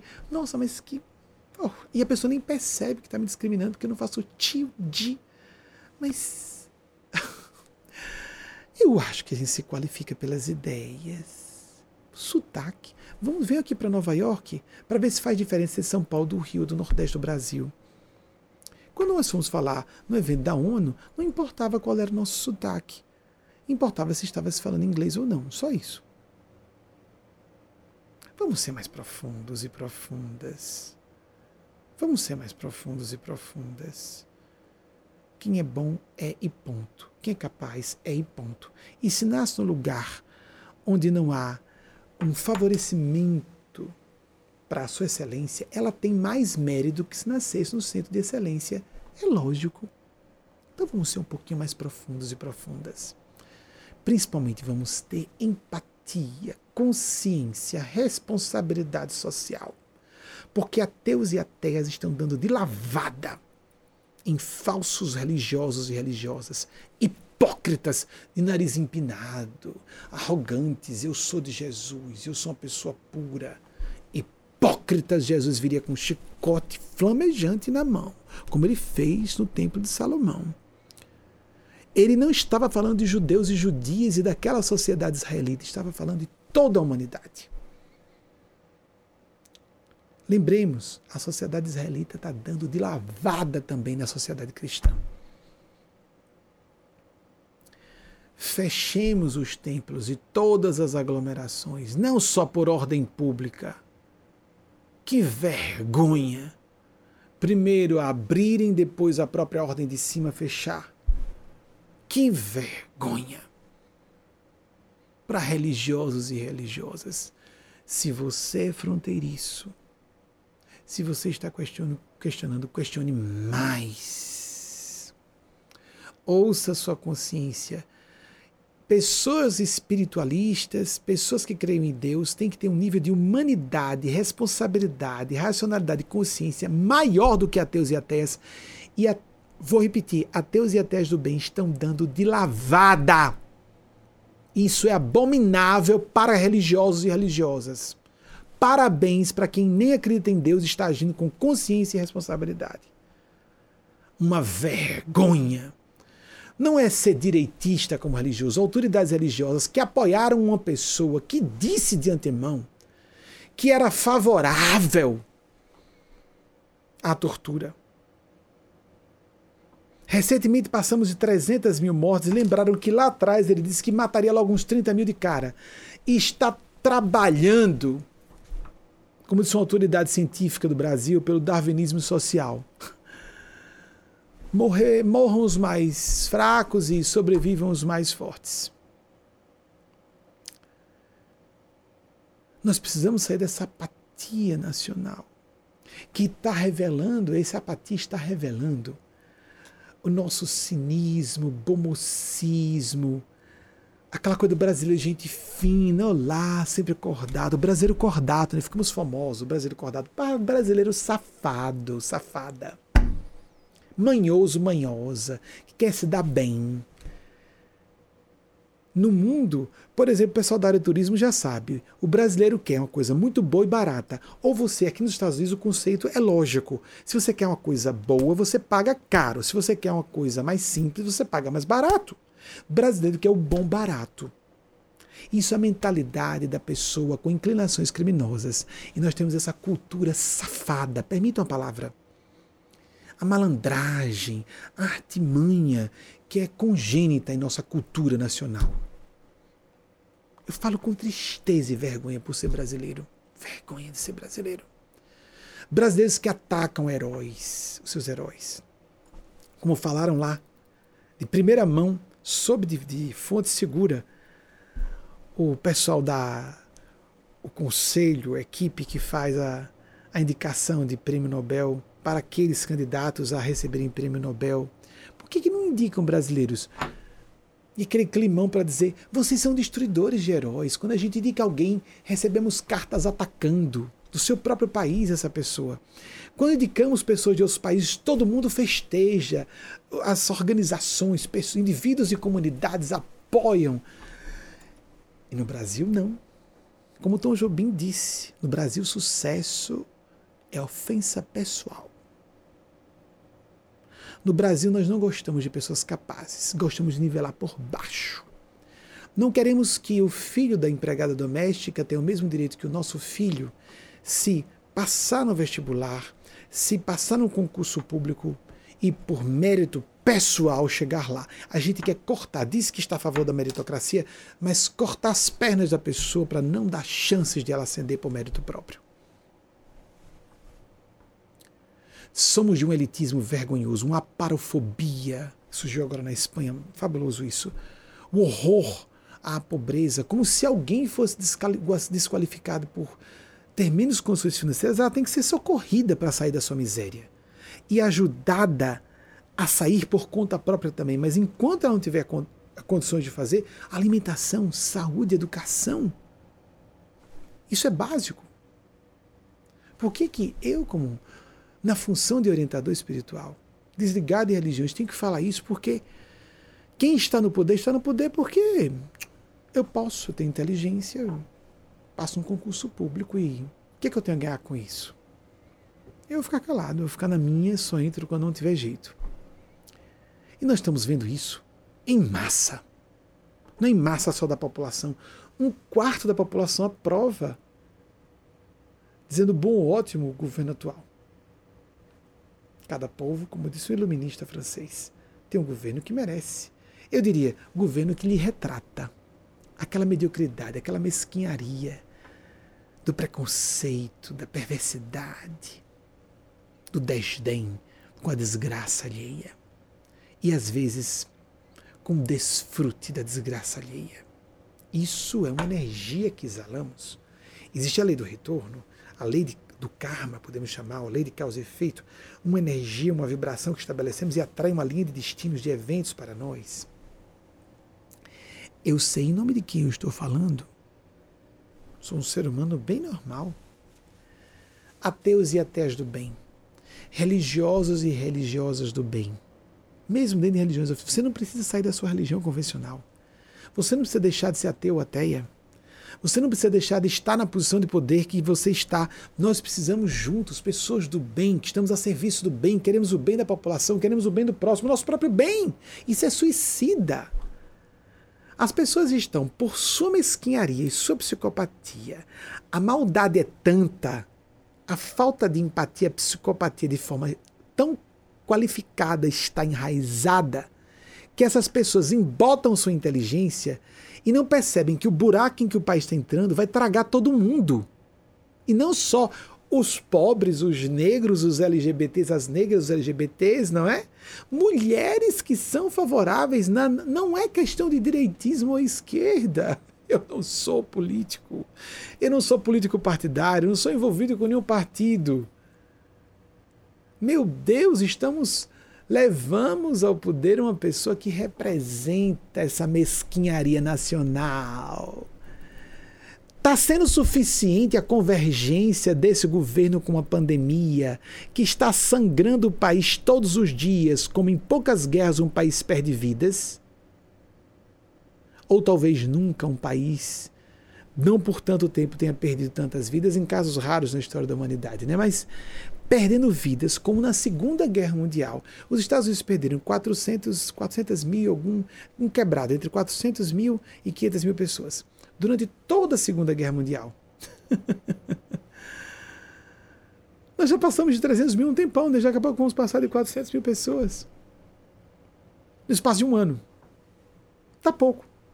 Porque não estamos tomando providências para reverter isso. Quando os insumos vão chegar para gerar novas vacinas, blá blá blá. Está tudo especulativo, hipotético, no meio da urgência. E as pessoas estão batendo papo, vamos refletir, vamos pensar a respeito do assunto. Como se houvesse uma insanidade generalizada. Vamos normalizar a loucura da maldade, do egoísmo, da psicopatia, da demência moral. Gosto dessa expressão, demência moral, que foi a primeira loucura moral a primeira é, conceituação de psicopatia de 1835, loucura moral. Isso é loucura moral. Pandemia fake, ainda ouço isso hoje. Como nós gostamos de nos enganar, mas o preço é alto. E não precisamos concordar com isso. Vamos pagar um preço. Todas as pessoas são passíveis de queda. Pedro num certo momento disse a Jesus. Jesus perguntou: Quem os homens dizem que sou?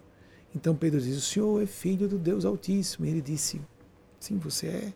Foi o Pai que revelou você. Isso, não você. Logo em seguida, Jesus: Vou ter que sofrer.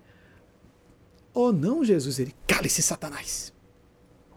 Satanás, atenção, as forças satânicas diabólicas estão por toda parte. Cuidemos com o ambiente de presunção de verdade absoluta das religiões. Ou a pretensão de inacessibilidade e vulnerabilidade de pessoas que estão em posições de poder político destacado. Porque isso pode se desmontar como um castelo de cartas. As pessoas não leem história. O que aconteceu com a cúpula nazista? Ah, é porque não é guerra convencional, não é exatamente uma guerra, a comparação é forçada. É forçada mesmo porque não é exatamente a mesma coisa. Você não está na rota de se arrebentar com o seu cinismo, a sua indiferença cheia de racionalizações para dizer que você tem razão. Você realmente não vai pagar por isso? Eu queria alertar, de novo. Primeiro, em termos lógicos racionais. O país está sendo tragado para o buraco o Brasil. Forças espirituais, gênios celestes, inteligências mais avançadas, civilizações superiores, como se queira denominar. Há estudos. Vocês já viram os registros arqueológicos de templos encravados na rocha, com uma tecnologia que não existe hoje de milênios. Os arqueólogos podem afirmar que tem milênios. Encravados em montanhas, de penhascos, por exemplo, ou o contrário, de cima para baixo. Com, uma, com técnicas, revelando técnicas de engenharia civil, de engenharia, de modo geral, que não existem hoje e aparelhos que não existem hoje. E com revelação de cálculos matemáticos a respeito de organização, de astros, etc., que não, não haveria como naquela época se saber. Nós estamos visitados, sendo visitados por civilizações superiores de sempre e continuamos sendo observados. Só para falar a parte ufológica. Nós estamos sendo observados por seres que não têm corpos biológicos, gênios celestes que respeitam nosso livre-arbítrio, mas estão nos vendo até que ponto vão deixar que hajamos. Porque no momento de Hitler ser acossado e ter que cometer suicídio, foi e ponto.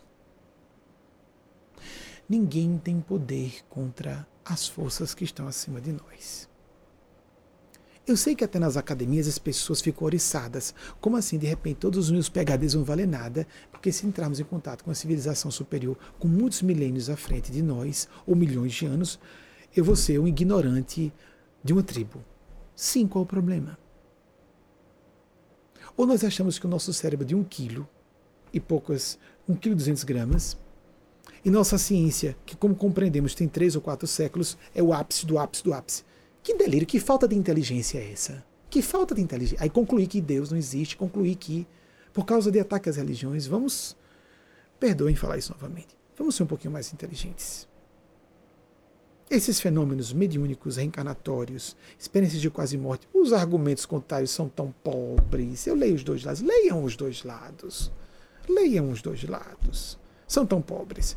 Nós estamos sendo observados.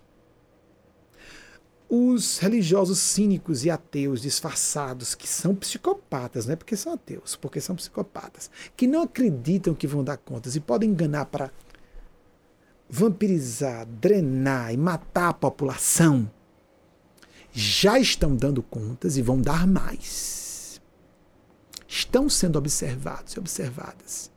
E as consequências virão. E se demoram a um acúmulo, como se fosse uma nuvem escura sobre essas pessoas. E essa tempestade de raios de desgraça, vai essa tempestade desabar sobre essas pessoas. Se demorar, vai desabar com mais peso devastador com mais poder destruidor. Ponto. Isso é uma lei espiritual. A vida funciona assim. Quer nós queiramos ou não. Quer concordemos ou não. Ah, eu não acredito nessas coisas. Então tá certo. Siga. Siga na direção do abismo. Se lance do abismo para ver se você se despedaça ou não lá embaixo. São leis espirituais para quem conhece o assunto, para quem estuda o assunto e verifica. Eu comecei a estudar esse assunto há quase 40 anos. E comecei da pior forma, lendo Platão o mito da caverna de Platão. Não deveria começar por aí. Ninguém disse que era proibido para menores de 50 anos. Eu tenho 50 hoje. Eu fui ler aos 12 anos o mito da caverna de Platão.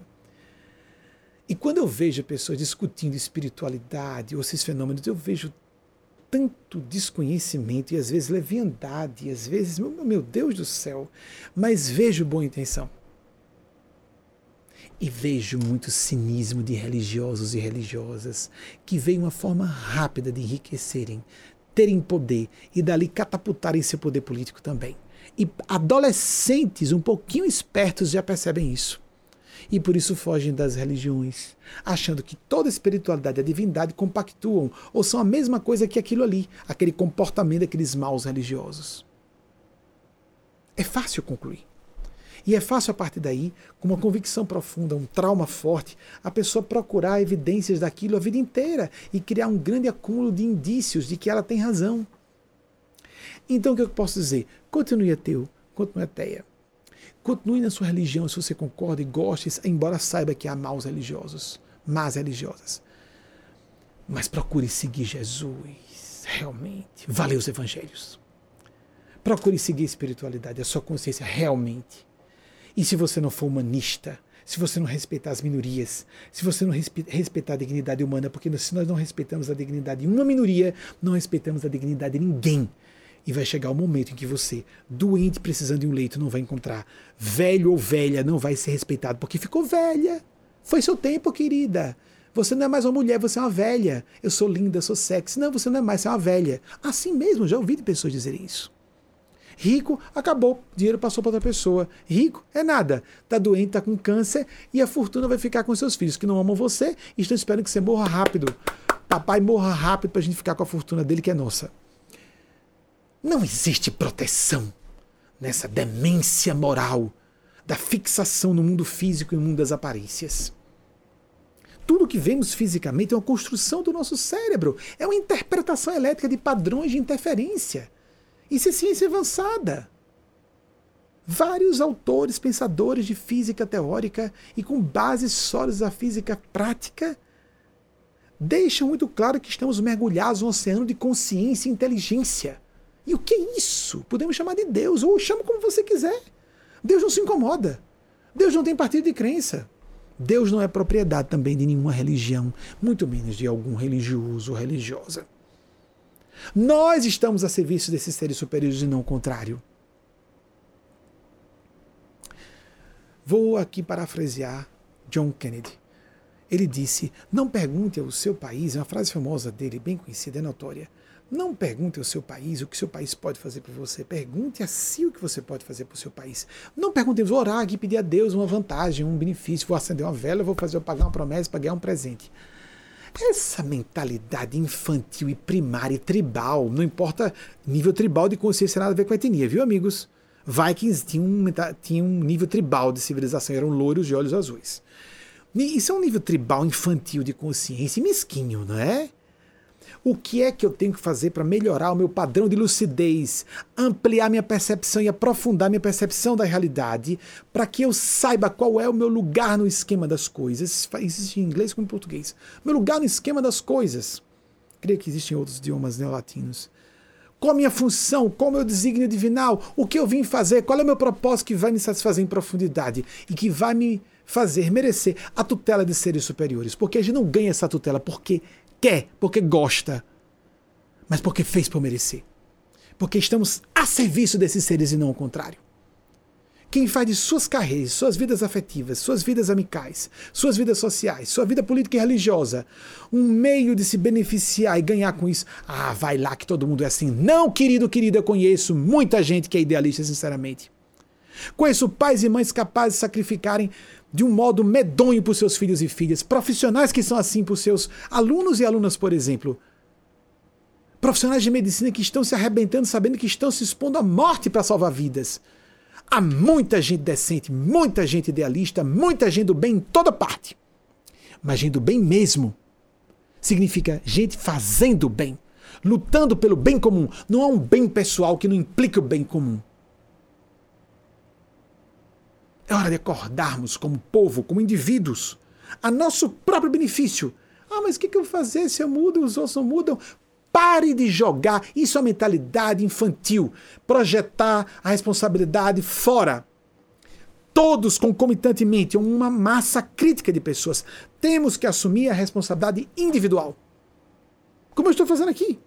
Como vejo jornalistas e especialistas e religiosos o padre, permitam citar, Júlio Ancelotti, não pediu autorização, ninguém pegou um marrete, ele próprio, homem da terceira idade, pegou um marrete e foi derrubar. Lá umas estruturas se colocaram para impedir que as pessoas ficassem debaixo de uma ponte. Ele mesmo se expôs. Se cada pessoa se deixar inspirar por esses movimentos, se todos nós, pessoas que realmente sejamos do bem, provemos pelo nosso comportamento nos mobilizemos. Se alguém está no poder, em qualquer esfera do poder, está mesmo, sem apenas estar pensando no seu salário e nas suas crias que saíram, eu vou repetir a expressão grosseira, mas as pessoas provam pelo seu comportamento. Só reagem publicamente quando são ameaçadas individualmente, pessoalmente ameaçadas, ou sua prole. Se não, ficam caladas.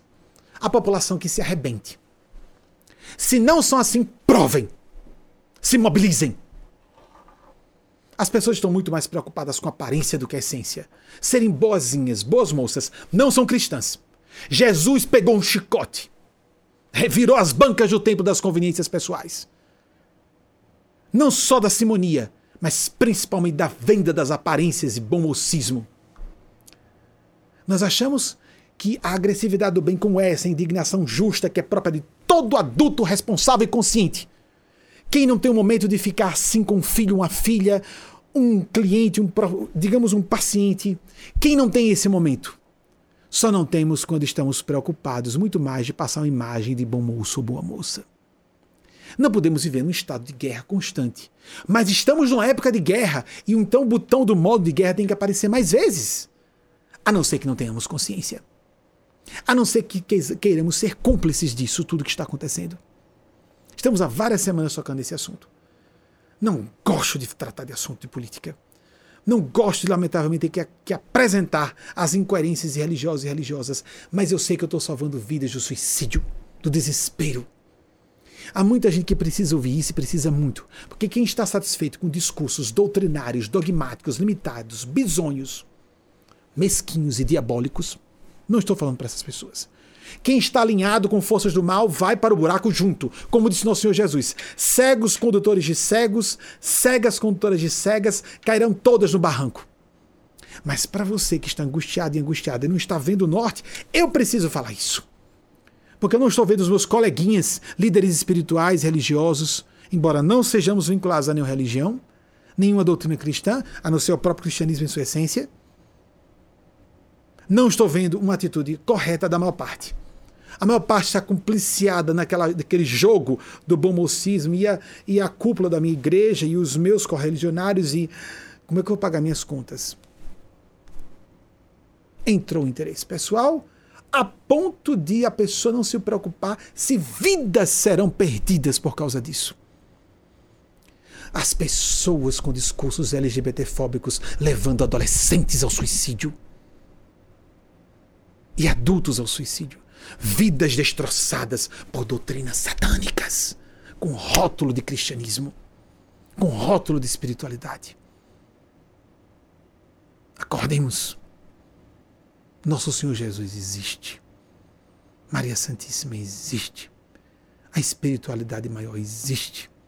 Anjos, santos, ETs, como você quer denominar. Esse oceano de consciência e informação subjacente que os teóricos da física de subpartículas falam existe.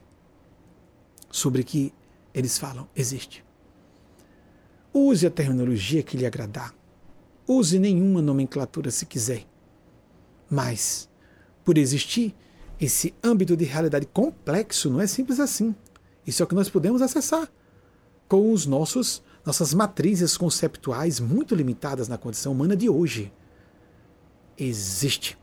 Não é porque eu não posso entender que não existe. Burrama, o cachorro na sua casa não entende você, nem por isso você deixa de ter escalas de realidade que o cão com o cérebro menor não pode acompanhar.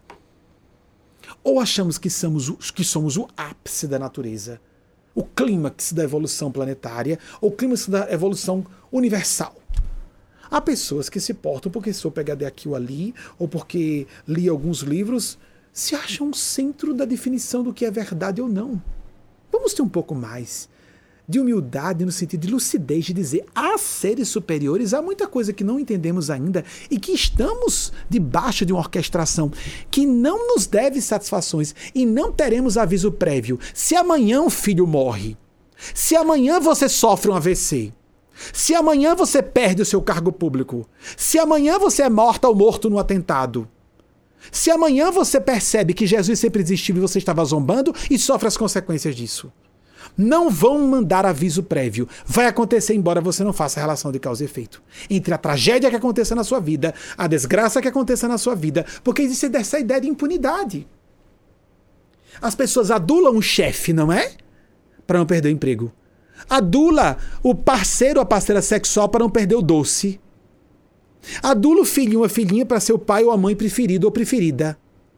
Mas acham que podem lançar pedras para o céu como se não existissem essas civilizações e esses seres superiores, que piedosamente nos deixam fazer isso, enquanto nós não ultrapassamos uma certa barreira que significa Passou a hora da misericórdia, agora chegou o momento da justiça, da implacabilidade da justiça que vai chegar sem pedir satisfações a você e não do modo que você gosta, do modo que pior você imagina pode acontecer na sua vida.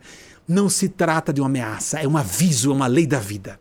Quando se diz, se você age cometendo um crime, você pode ser preso ou presa, isso não é ameaça, isso é informação, isso é uma ajuda.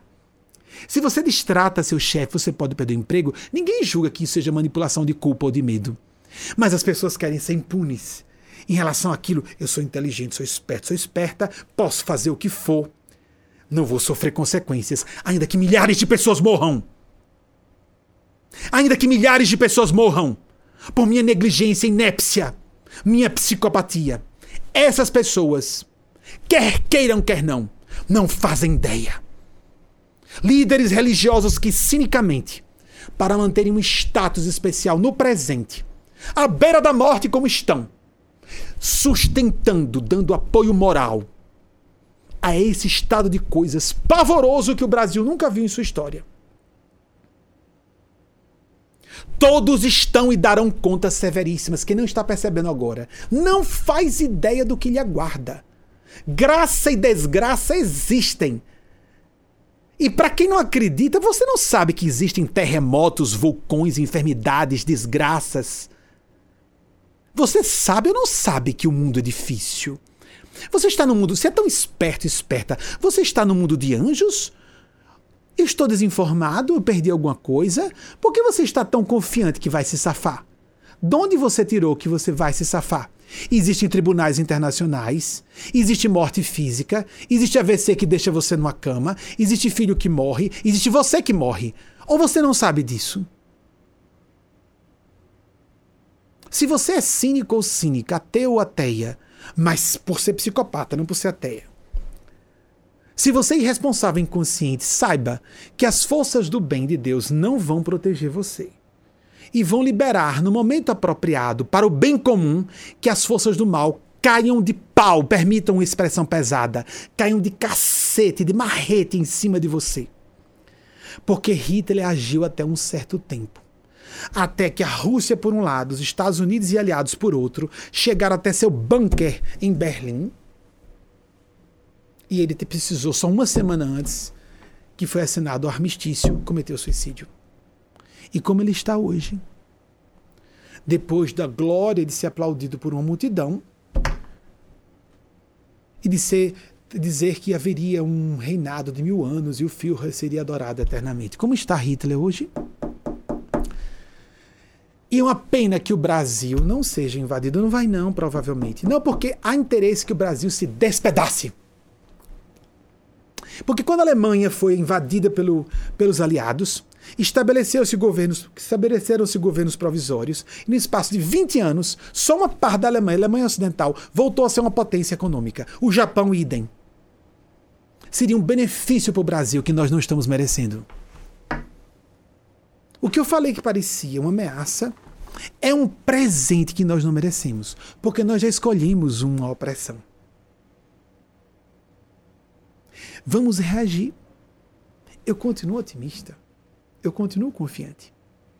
Mas porque estou tomando essa iniciativa e outras pessoas estão tomando também. Temos que reagir.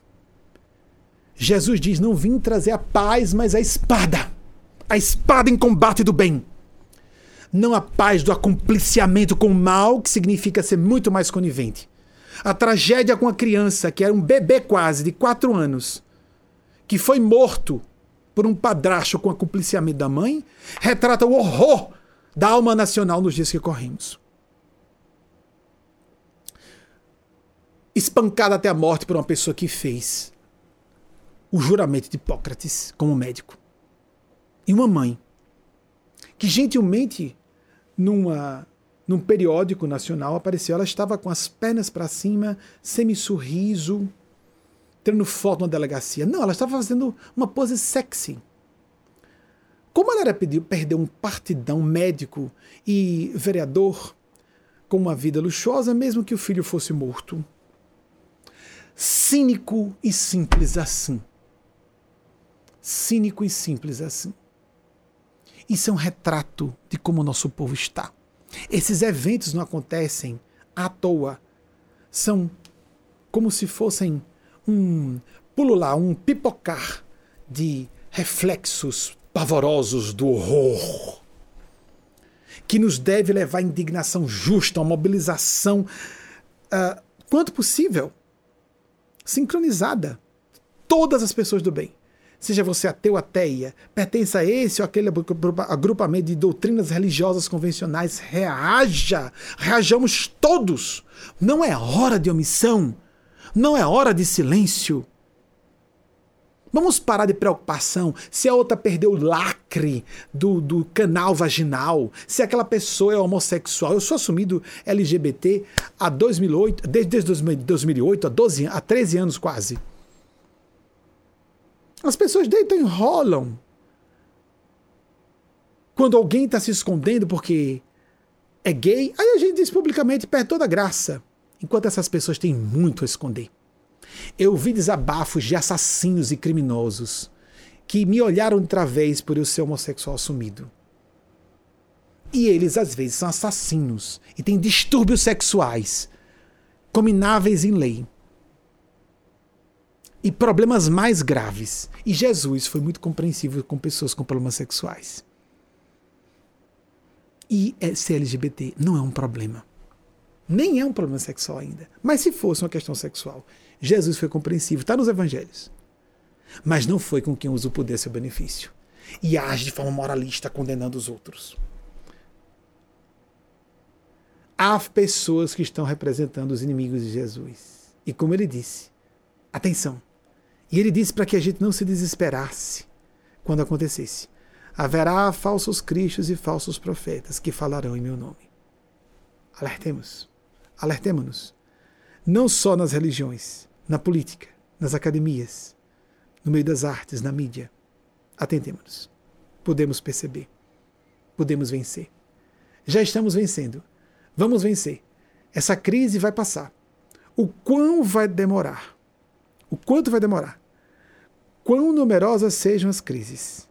Quão multifacetados sejam os desafios?